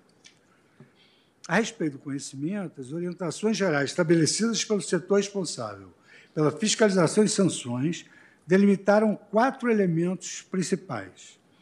O indivíduo será adequadamente informado antes de dar o consentimento, o indivíduo dar o consentimento voluntariamente, o consentimento ser atual e específico, e o indivíduo ter a capacidade de entender e comunicar o seu conhecimento. E para essas hipóteses, esse guia da, da União Europeia, que para nós é, é, é importante, ele estabelece ainda que uma unidade da União Europeia, uma, uma entidade, perdão, não deve presumir que o indivíduo tenha consentido em uma coleta, uso ou divulgação, ainda que pareça ser vantajoso para essa pessoa. Nenhuma entidade pode estabelecer consentimento implícito, afirmando que, se o indivíduo soubesse sobre os benefícios da coleta, uso ou divulgação, provavelmente consentiria com isso. Então, veja o grau de indisponibilidade pessoal. B39, estou citando os dados do Regulamento Geral de Proteção da União Europeia. Geralmente, não se deve presumir que o indivíduo tenha dado consentimento apenas com base no fato de que não se opuseram a uma proposta para lidar com informações pessoais de uma maneira particular. Uma entidade não pode inferir consentimento simplesmente porque forneceu ao indivíduo uma notificação de uma coleta, que é sempre a posteriori. Coleta e depois avisa será difícil para uma entidade estabelecer que o silêncio de um indivíduo pode ser tomado como consentimento. O consentimento pode não estar implícito a intenção de um indivíduo for ambígua ou se houver dúvida razoável sobre a intenção do indivíduo. Quer dizer, como não temos esse tipo de regulamento, acho que é um dado informativo importante para orientar nossa decisão. Ainda dentro desse regulamento, assenta na linha B40 o uso de um mecanismo opt-out para inferir o consentimento de um indivíduo só será apropriado em circunstâncias limitadas, já que a intenção do indivíduo de não optar por não participar pode ser ambígua. Uma entidade estará em melhor posição para estabelecer o consentimento implícito do indivíduo à medida em que os seguintes fatores, quando relevantes, forem atendidos. A opção de exclusão foi apresentada de forma clara e proeminente. É provável que o indivíduo tenha recebido e lido as informações. O indivíduo recebeu informações sobre as implicações de não optar. A opção de recusa estava disponível gratuitamente e não acompanhada. De propósito, foi fácil para o indivíduo exercer a opção de se excluir, por exemplo, é, porque foi pouco ou nenhum o custo financeiro ou esforço exigido dele. Então, a importância do consentimento no contexto brasileiro, que, aliás, isso é uma tônica do direito privado segue a tendência global, exigindo mesmo sua manifestação explícita num caso desse. Assim, a doutrina especializada é textual assentar que a circulação e a utilização dos chamados dados sensíveis devem depender de manifestação expressa daqueles que terão aspectos de sua intimidade revelados. E aqui eu cito também um colega integrante da nossa da nossa bancada, na UERJ, professor Gustavo Tepedino, ao tratar das normas constitucionais de direito civil, revista da Faculdade de Direito de Campos, ano 4, número 4, ano 5, número 5, e as páginas aqui que eu menciono. Em caso, ao não exigir o consentimento da mãe em relação à coleta do seu próprio material genético e do bebê, na sala de parto, a lei acaba por violar diretamente a privacidade dos dados genéticos do indivíduo, restringindo em detrimento da ordem constitucional o exercício de um direito considerado fundamental. A transparência e o esclarecimento acerca da forma de tratamento dos dados é de tamanha importância que a professora da Columbia Law School, Clarice Long, alerta sobre o quão difícil é de evitar que os dados não sejam utilizados para outros fins depois de coletados. Então, ela traz um estudo sobre, bem, um estudo recente de 2020, sobre Privacy and Pandemic, onde ela trata exatamente é, dessa é, viabilidade e probabilidade enorme de terceiros terem conhecimento dos dados genéticos. Em caso, ainda que houvesse consentimento da parturiente, a privacidade estaria violada, porque a lei fala que fica armazenado à disposição da justiça. Então, isso é algo muito aberto. Isso é algo que infirma o direito fundamental no seu núcleo essencial. E coloca em vulnerável segurança os dados genéticos para fins outros que os alegadamente pretendidos pela norma, como aqui já demonstrei. Para além do inegável risco de vazamento, inegável risco de vazamento, para outros agentes, públicos ou privados, a norma permite a utilização do material genético pela Justiça para quaisquer interesses. Riscos que sequer poderia ser mensurável, dada a velocidade com que evoluiu a medicina genética. Constitui-se, portanto, severo risco à integridade digital dos indivíduos, o que, como observado, vai além da autodeterminação informacional no intuito de coibir a mercantilização dos dados pessoais. O que, somado à discriminação genética, pode comprometer toda a existência, por exemplo, de alguém que sofra de doenças congênitas. Esta mercantilização dá-se através do chamado perfilamento, isto é, a construção de perfis através da mineração de dados, que é um termo atual. Né? Há situações em que a utilização desses perfis como um único fundamento para a tomada de decisões pode levar à discriminação, através, por exemplo, de atribuição injusta de uma consequência negativa a determinado indivíduo apenas com base em suas características. E, aliás, é até de plasmar, o ilustre representante do Ministério Público falou em inteligência artificial, nos Estados Unidos, em razão do, do percentual de 86% de aprovação, de coincidência da realidade sentencial com a realidade fenomênica, eles admitem a aplicação de condenações criminais pela inteligência artificial depois de preenchido um algoritmo elaborado num determinado formulário. Contudo, isso aí está muito longe do Brasil. Né? Contudo, além de provocar uma substancial assimetria de informação entre as entidades responsáveis pelo tratamento e os titulares de dados, esses perfis não levam em consideração condições de causa e efeito, mas apenas a probabilidade de verificar determinado evento, caso outro evento venha a ocorrer, de modo que, se os dados que serão analisados apresentarem qualquer viés discriminatório, os perfis apreenderão a mesma tendência. Ademais, se um dado é incorretamente coletado ou se houver qualquer falha no tratamento deste dado, tal qual um erro na codificação do algoritmo, o perfil que será aplicado ao titular será inadequado, podendo levar a uma injusta discriminação.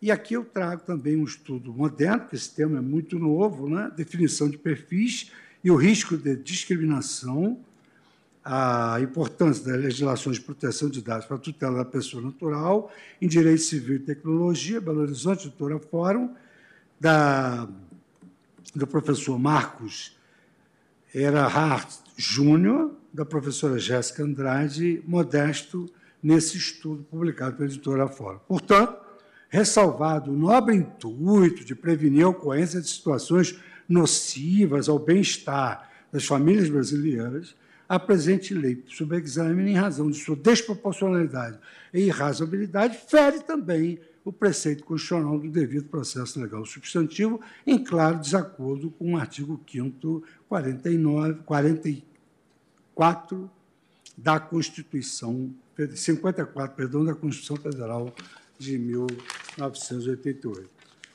Com base nesses fundamentos, agradecendo a tolerância com que a Corte me ouviu, eu conheço a presente ação direta de inconstitucionalidade e julgo procedente o pedido formulado para declarar inconstitucionalidade os artigos 1 parte final, e artigo 2 inciso 3 da Lei 3990, de 11 de outubro de 2002, do Estado do Rio de Janeiro, e, no momento oportuno, trago como tese é, o seguinte preceito: é inconstitucional a lei estadual que prevê o arquivamento de materiais genéticos de nascituros e parturientes em unidades de saúde, com o fim de realizar exames de DNA comparativo em caso de dúvida. É como voto. Muitíssimo obrigada, ministro Dias Fux, que nos brindou com esse belo, belo voto. E concluindo no sentido da procedência da ação direta de inconstitucionalidade para declarar a inconstitucionalidade do preceito impugnado. Eu Colho agora o voto do eminente ministro André Mendonça. Minha saudação, senhora presidente, eminente vice-decana, ministra Carmen Lúcia, eminente relator, a quem também cumprimento pelo brilhante voto trazido no julgamento dessa ação direta, eminentes pares que se fazem presentes, inclusive os que acompanham pela internet, eminente Procurador-Geral da República, doutor Augusto Aras, nobres advogados, advogadas, servidores e servidoras, minhas saudações. Senhora Presidente, eu farei uma síntese, cerca de 10, 15 minutos do conteúdo do meu voto, até porque, não só diante da robustez do voto do eminente relator, mas porque antecipo, também acompanharei o entendimento de Sua Excelência. É, antes de abordar essa questão, eu não posso deixar de consignar também minha aderência à fala inicial da senhora presidente, tanto em relação aos três meses daquele episódio lamentável que Vossa Excelência fez referência, e é bom saber e acompanhar que o Supremo Tribunal Federal tem seguido, dentro da mais perfeita normalidade, o seu trabalho. Também consignar um sentimento de tristeza, que um pouco pela ausência ali do ministro Lewandowski, já nessa primeira sessão sem ele, ao mesmo tempo é, sabendo que muito do que ele contribuiu para o Supremo Tribunal Federal também continuará, continuará sendo levado em consideração, é, não só nas nossas memórias, mas também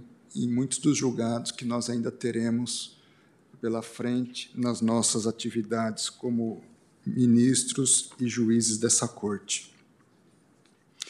Senhora presidente, eminentes pares, a primeira leitura à luz dessa legislação estadual do Estado do Rio de Janeiro nos remete a um reconhecimento de uma boa intenção. Acho que o primeiro registro que eu gostaria de fazer é que certamente há uma boa intenção, um bom propósito nessa construção de realização de exame de DNA nos que nascem para que se garanta no futuro, se necessário, uma identificação da correta paternidade e maternidade é, dessa pessoa.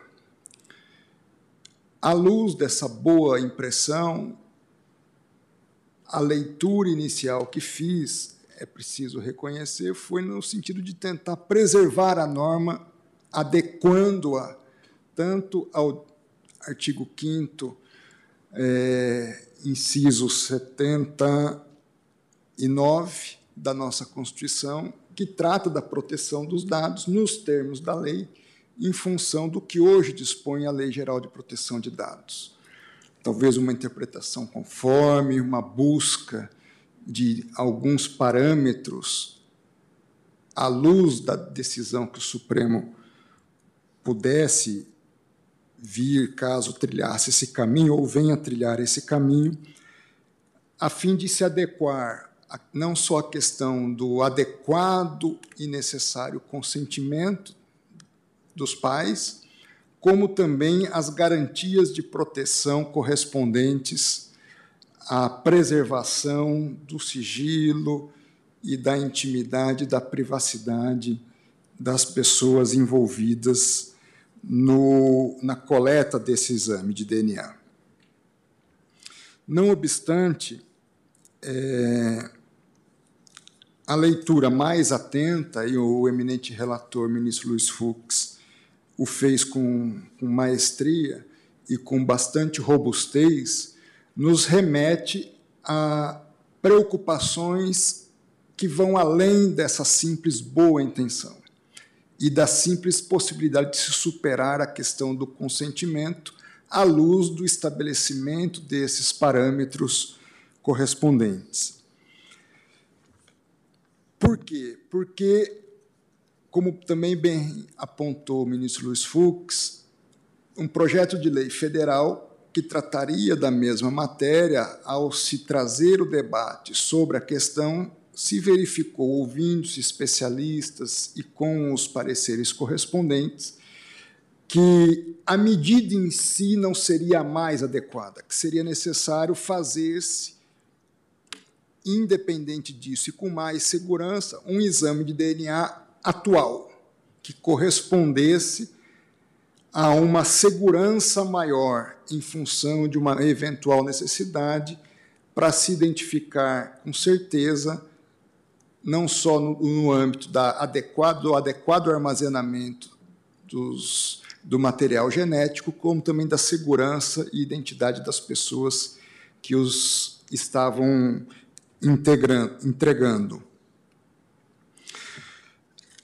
Dito isso, eu entendo, como o ministro Luiz Fux, que a ação deve ser conhecida e julgada, portanto, procedente.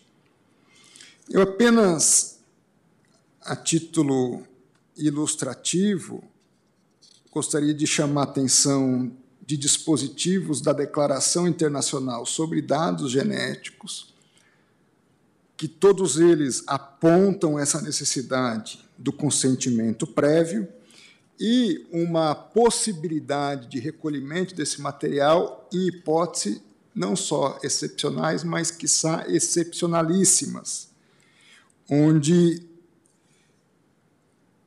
não haja outra possibilidade e haja em contrapartida um interesse público relevante, manifesto, visando proteger a integridade não só física, mas também a privacidade e a intimidade das pessoas.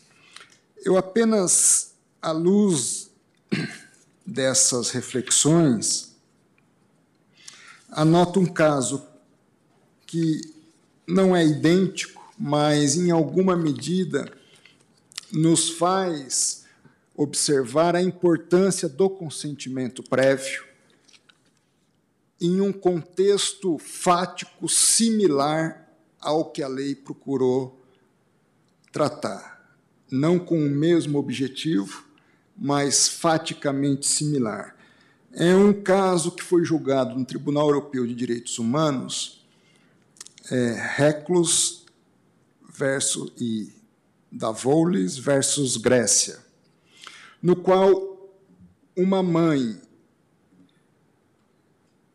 numa clínica privada, um hospital privado, teve o parto da sua criança e, as, na sequência do parto, enquanto a criança ainda estava no ambiente restrito à área médica, o hospital contratou um fotógrafo para que esse fotógrafo registrasse os primeiros momentos de vida daquela criança e o hospital então poderia oferecer e vender aquelas fotos aos pais.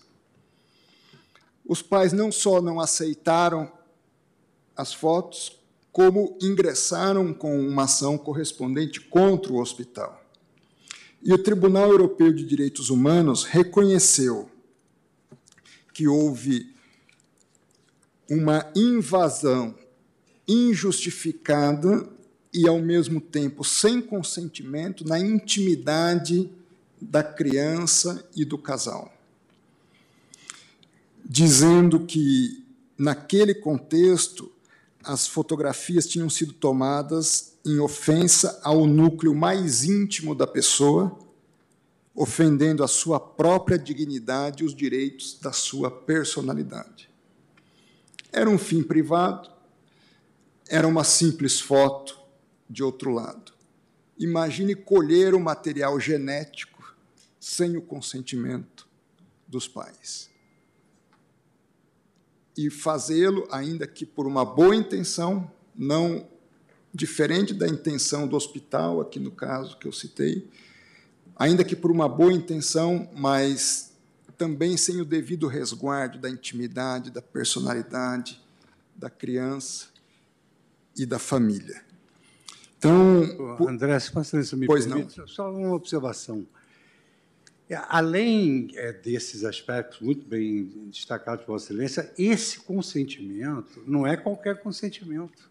É um consentimento que tem de ser antecedido de toda essa explanação de que os dados genéticos podem ser transferidos a terceiros, que isso pode influir na vida futura, porque não é aquele, não é um consentimento de um contrato de compra e venda, de um contrato de locação, é um consentimento das repercussões futuras dessa, desse armazenamento. Então, uma vida. É, a disponibilidade da vontade aqui é muito mitigada.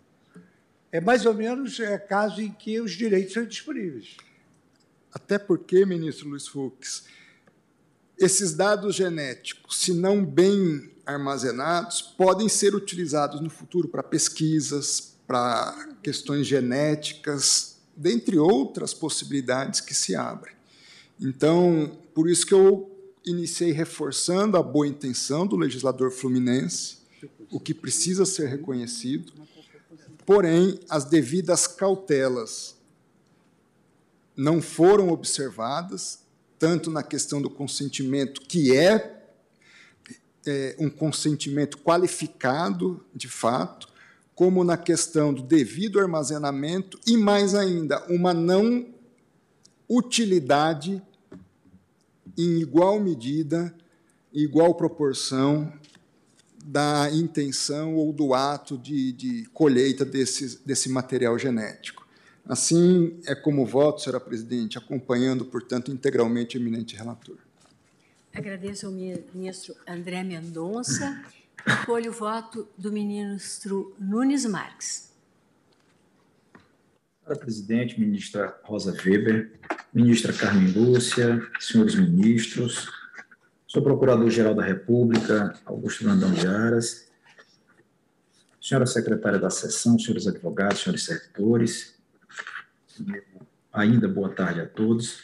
Senhora presidente, eu também não vou é, ler o meu voto, porque voto do eminente relator, meu senti, foi exauriente. Aproveito para parabenizar Sua Excelência pela profundidade e percussiência com que abordou é, o tema.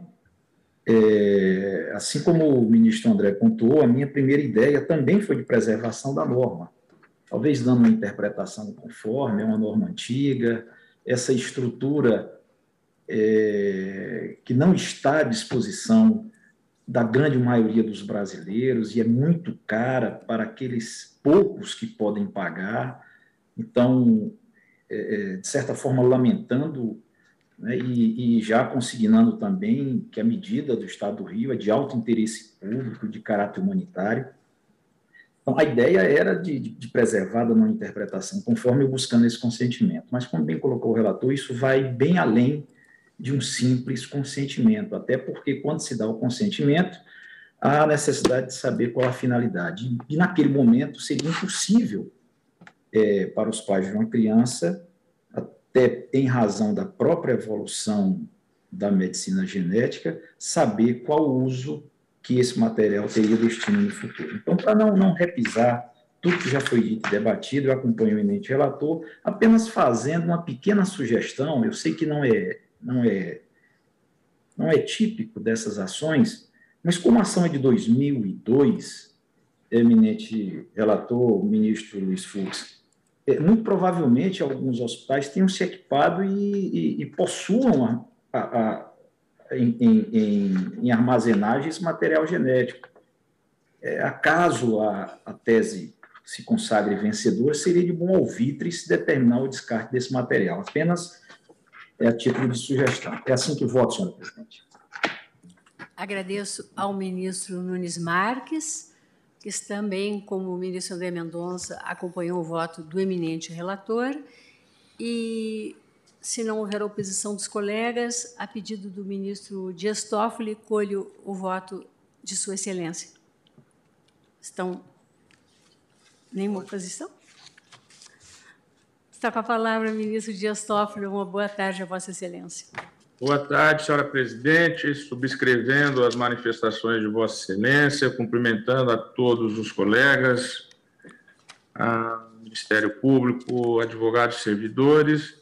Senhora presidente, eu acompanho o eminente relator. Senhora presidente, é como voto. Agradeço ao ministro Dias Toffoli e agora, então, como temos, uh, consulto o ministro Alexandre de Moraes. Se o tempo é suficiente para que profira seu voto? Presidente, eu, diferentemente do ministro Luiz Roberto Barroso, sempre falo em 10, 15 minutos. Então, é suficiente, presidente. Vossa Excelência está com a palavra. Agora, se, se, se for divergir, eu vou perder o tempo aqui mesmo. Eu cumprimento Vossa Excelência, presidente, ministra Rosa, cumprimento a ministra Carmen, nossa vice, hoje promovida, nossa vice-decana, É, cumprimento os colegas, doutor Adas. Também, presidente, em um minuto, quero dizer aqui, fazer uma homenagem ao eminente ministro Ricardo Lewandowski, que ontem nos deixou aqui no Supremo Tribunal Federal, mas nunca nos deixará na lembrança, na amizade e na presença. Nós ontem, ministra Carmen participou também, o ministro Cássio, é, nós ontem fizemos uma homenagem no Tribunal Superior Eleitoral, é, com um vídeo institucional, lembrando alguns momentos é, da passagem do ministro Ricardo Lewandowski como presidente do Tribunal Superior Eleitoral. Foi, foi uma grande honra para mim, um grande orgulho compartilhar seis anos da bancada aqui no Supremo Tribunal Federal com o meu professor, professor Ricardo Lewandowski, que foi meu professor em 1986, nas Arcadas, na Faculdade de Direito do Largo São Francisco, e além da competência, da lealdade e da amizade, o ministro Ricardo Lewandowski demonstrou que um magistrado precisa, antes de tudo, é coragem. E ele se destacou também pela coragem na atuação, tanto aqui no Supremo Tribunal Federal quanto no Tribunal Superior Eleitoral. Presidente, também não eh, vou me alongar aqui, como bem ressaltou o eminente ministro relator, a quem cumprimento pelo voto, detalhado voto, aqui a discussão realmente é, é sobre a, a ponderação, a proporcionalidade entre a norma fluminense e a privacidade, a intimidade. É, o ministro André falava aqui de boas intenções, minha avó dizia que de boas intenções o inferno está cheio. É, é, a intenção é, de proteção, realmente, a finalidade foi boa, mas exagerada. Há outras é, fórmulas.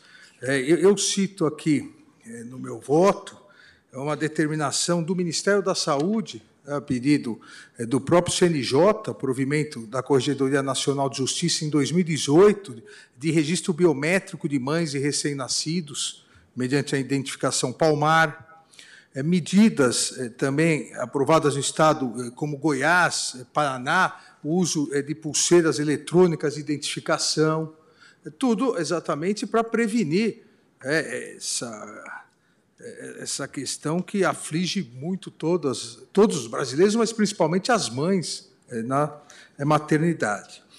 A lei ela acabou estabelecendo, eu diria, uma bomba atômica para cuidar de um, de um problema grave, mas algo que pode, como o eminente ministro relator bem ressaltou, algo que pode gerar inúmeros outros problemas, até porque a lei ela não detalha nem a proteção desses dados. Ela não segue é o que já internacionalmente nós temos a nossa lei de proteção dos dados, mas também o que internacionalmente vem é, sendo discutido, as diretrizes para proteção de privacidade e de fluxo de dados ao CDE, é, a, a previsão é, da própria é, do próprio Conselho é, da União Europeia, nós teríamos aqui é, dados que poderiam facilmente ser utilizados, vazados. Todos nós sabemos que dados que são mais resguardados, dados da Receita Federal, do INSS, não raras vezes vazam. É, imagina os dados, é, o, o, DNA, os dados é, mais íntimos de uma pessoa. Então, a lei falhou, a meu ver, é, na desproporcionalidade, na falta de adequação, e eu diria aqui até é, na incompetência de, do Estado legislar essa matéria de, de proteção de determinados dados, e dados importantíssimos é, como esses. Então, presidente, sem, sem me alongar muito, até porque com esses quatro minutos, acho que até o ministro Luiz Roberto Barroso vai conseguir votar, que sempre vota rapidamente, em quatro minutos. Então, eu, eu presidente, só a última observação também, a, a, Declaração Internacional sobre os Dados Genéticos Humanos, é, da 32ª sessão da Unesco, que estabelece também parâmetros que essa lei simplesmente ignorou. A lei previu, deve ser feito assim, e é, colocando em risco esses dados.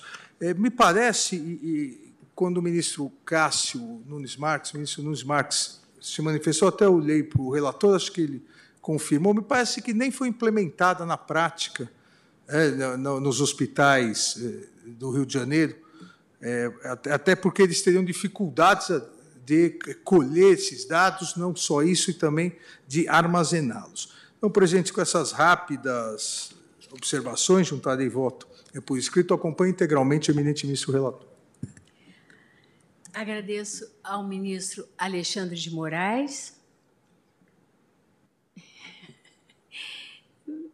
Não vou passar a palavra para Vossa Excelência, né, ministro? Aqui, ou passo. Vossa Excelência escolhe. O meu, o meu Tem... voto é de três minutos, é menor do que o do ministro Alexandre. É. Presidente, eu não tenho nenhuma dificuldade em ouvir o ministro Luiz Roberto Barroso, mas eu preciso mais, mais do que tempo, dois né? minutos. É, não estou no fast track hoje. É. Se Vossa Excelência não se incomodar, eu, eu, eu e a presidente concordar, eu, eu já adiantaria o meu voto, se estiver bem. Se Vossa Excelência for usar dois minutos, Vossa três, Excelência está três, com a palavra. Três, Agora só tem um. Olha lá, 17h59. Talvez eu, eu queira ouvi-lo um pouquinho mais, mas Vossa Excelência fique à vontade, eu estou brincando. Eu cumprimento o ministro Luiz Fux pelo voto primoroso, que é, na verdade, um tratado sobre privacidade e sobre proteção de dados no direito brasileiro. e, presidente, eu, é, paralelamente à ênfase que isso e, na verdade, é possível ser muito breve, porque o voto do ministro Luiz Fux esgotou o assunto, na minha visão, tendo percorrido tudo que havia de importante e, de fato, fez um pequeno tratado mesmo sobre privacidade e sobre a lei de proteção de dados. E, paralelamente à ênfase que Sua Excelência colocou na questão da privacidade, eu apenas destacaria que, progressivamente, a proteção de dados foi se destacando um pouco da privacidade e se tornando um direito fundamental autônomo, que, inclusive, mereceu, já agora, um dispositivo específico no elenco de direitos individuais que está no artigo 77, é o inciso é, 79, incluído pela emenda constitucional número 115. No mais, presidente, eu concordo plenamente com a conclusão do ministro Luiz Fux no tocante à ausência de proporcionalidade e tanto por inadequação, a literatura médica é, recomenda que, em caso de dúvida, o material genético seja coletado no momento da realização do teste e não dessa forma preconizada na lei, até porque a, a coleta de amostras na maternidade, nela pode ocorrer trocas. Em segundo lugar, como destacou o ministro Fux, por desnecessidade, porque existem métodos menos gravosos para a identificação do parentesco, e o que me chamou muita atenção, eu que gosto de ter uma certa deferência técnica às agências que têm conhecimento específico e limitando as nossas capacidades institucionais, a um parecer do Ministério da Saúde neste sentido da, da ausência de proporcionalidade em sentido estrito, de modo que não teria nenhuma dúvida em acompanhar a posição é, do ministro Luiz Fux nessa matéria. Como observou o ministro Alexandre de Moraes, a, a boa intenção da lei é evidente e poucas coisas são mais trágicas na vida de uma família e de uma pessoa do que uma troca na maternidade. Nós conhecemos casos dramáticos, casos é, trágicos, porém, penso que essa fórmula, e ainda mais com a onerosidade que traz para os entes públicos, não é compatível com a Constituição, pelo que estou acompanhando inteiramente o ministro Luiz Fux, na procedência do pedido, exatamente quanto aos dispositivos que Sua Excelência invalidou. Como voto presidente, dois minutos e quarenta. Não, é, pelos meus cálculos, exatamente três minutos. Mas gostaria de ouvi-lo mais, ministro Luiz Roberto, a respeito do tema. Mas amanhã vamos ouvir o ministro Faquim e os demais colegas. E, eu já vou antecipar. Sem prejuízo, perdão, presidente. Sim, de amanhã. Após ouvir o ministro Faquim, fazer qualquer nova reflexão que as oportunas manifestações de Sua Excelência sempre inspiram, de modo que eu me reservo o direito de voltar a me pronunciar, não de permanecer, não, de permanecer uma, falando. Uma impetração ao vivo de um habeas corpus preventivo. Preventivo.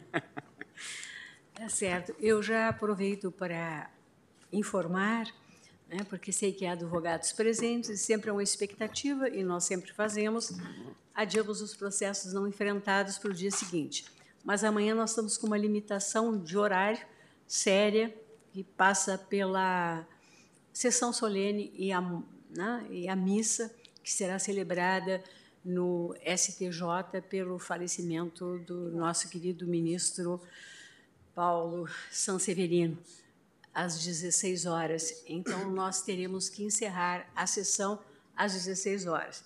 Então, para evitar que todos se desloquem e que eventualmente haja um novo adiamento, vamos reservar as primeiras, a primeira parte, o que seria a primeira parte de amanhã, para o término desse julgamento e, se for o caso, adiantarmos, se for possível, aquela proclamação, nós teríamos previstas né, algumas proclamações de resultado. São processos que foram julgados no plenário virtual e que, infelizmente, não houve condições de proclamação de resultado e estão aguardando já há alguns meses.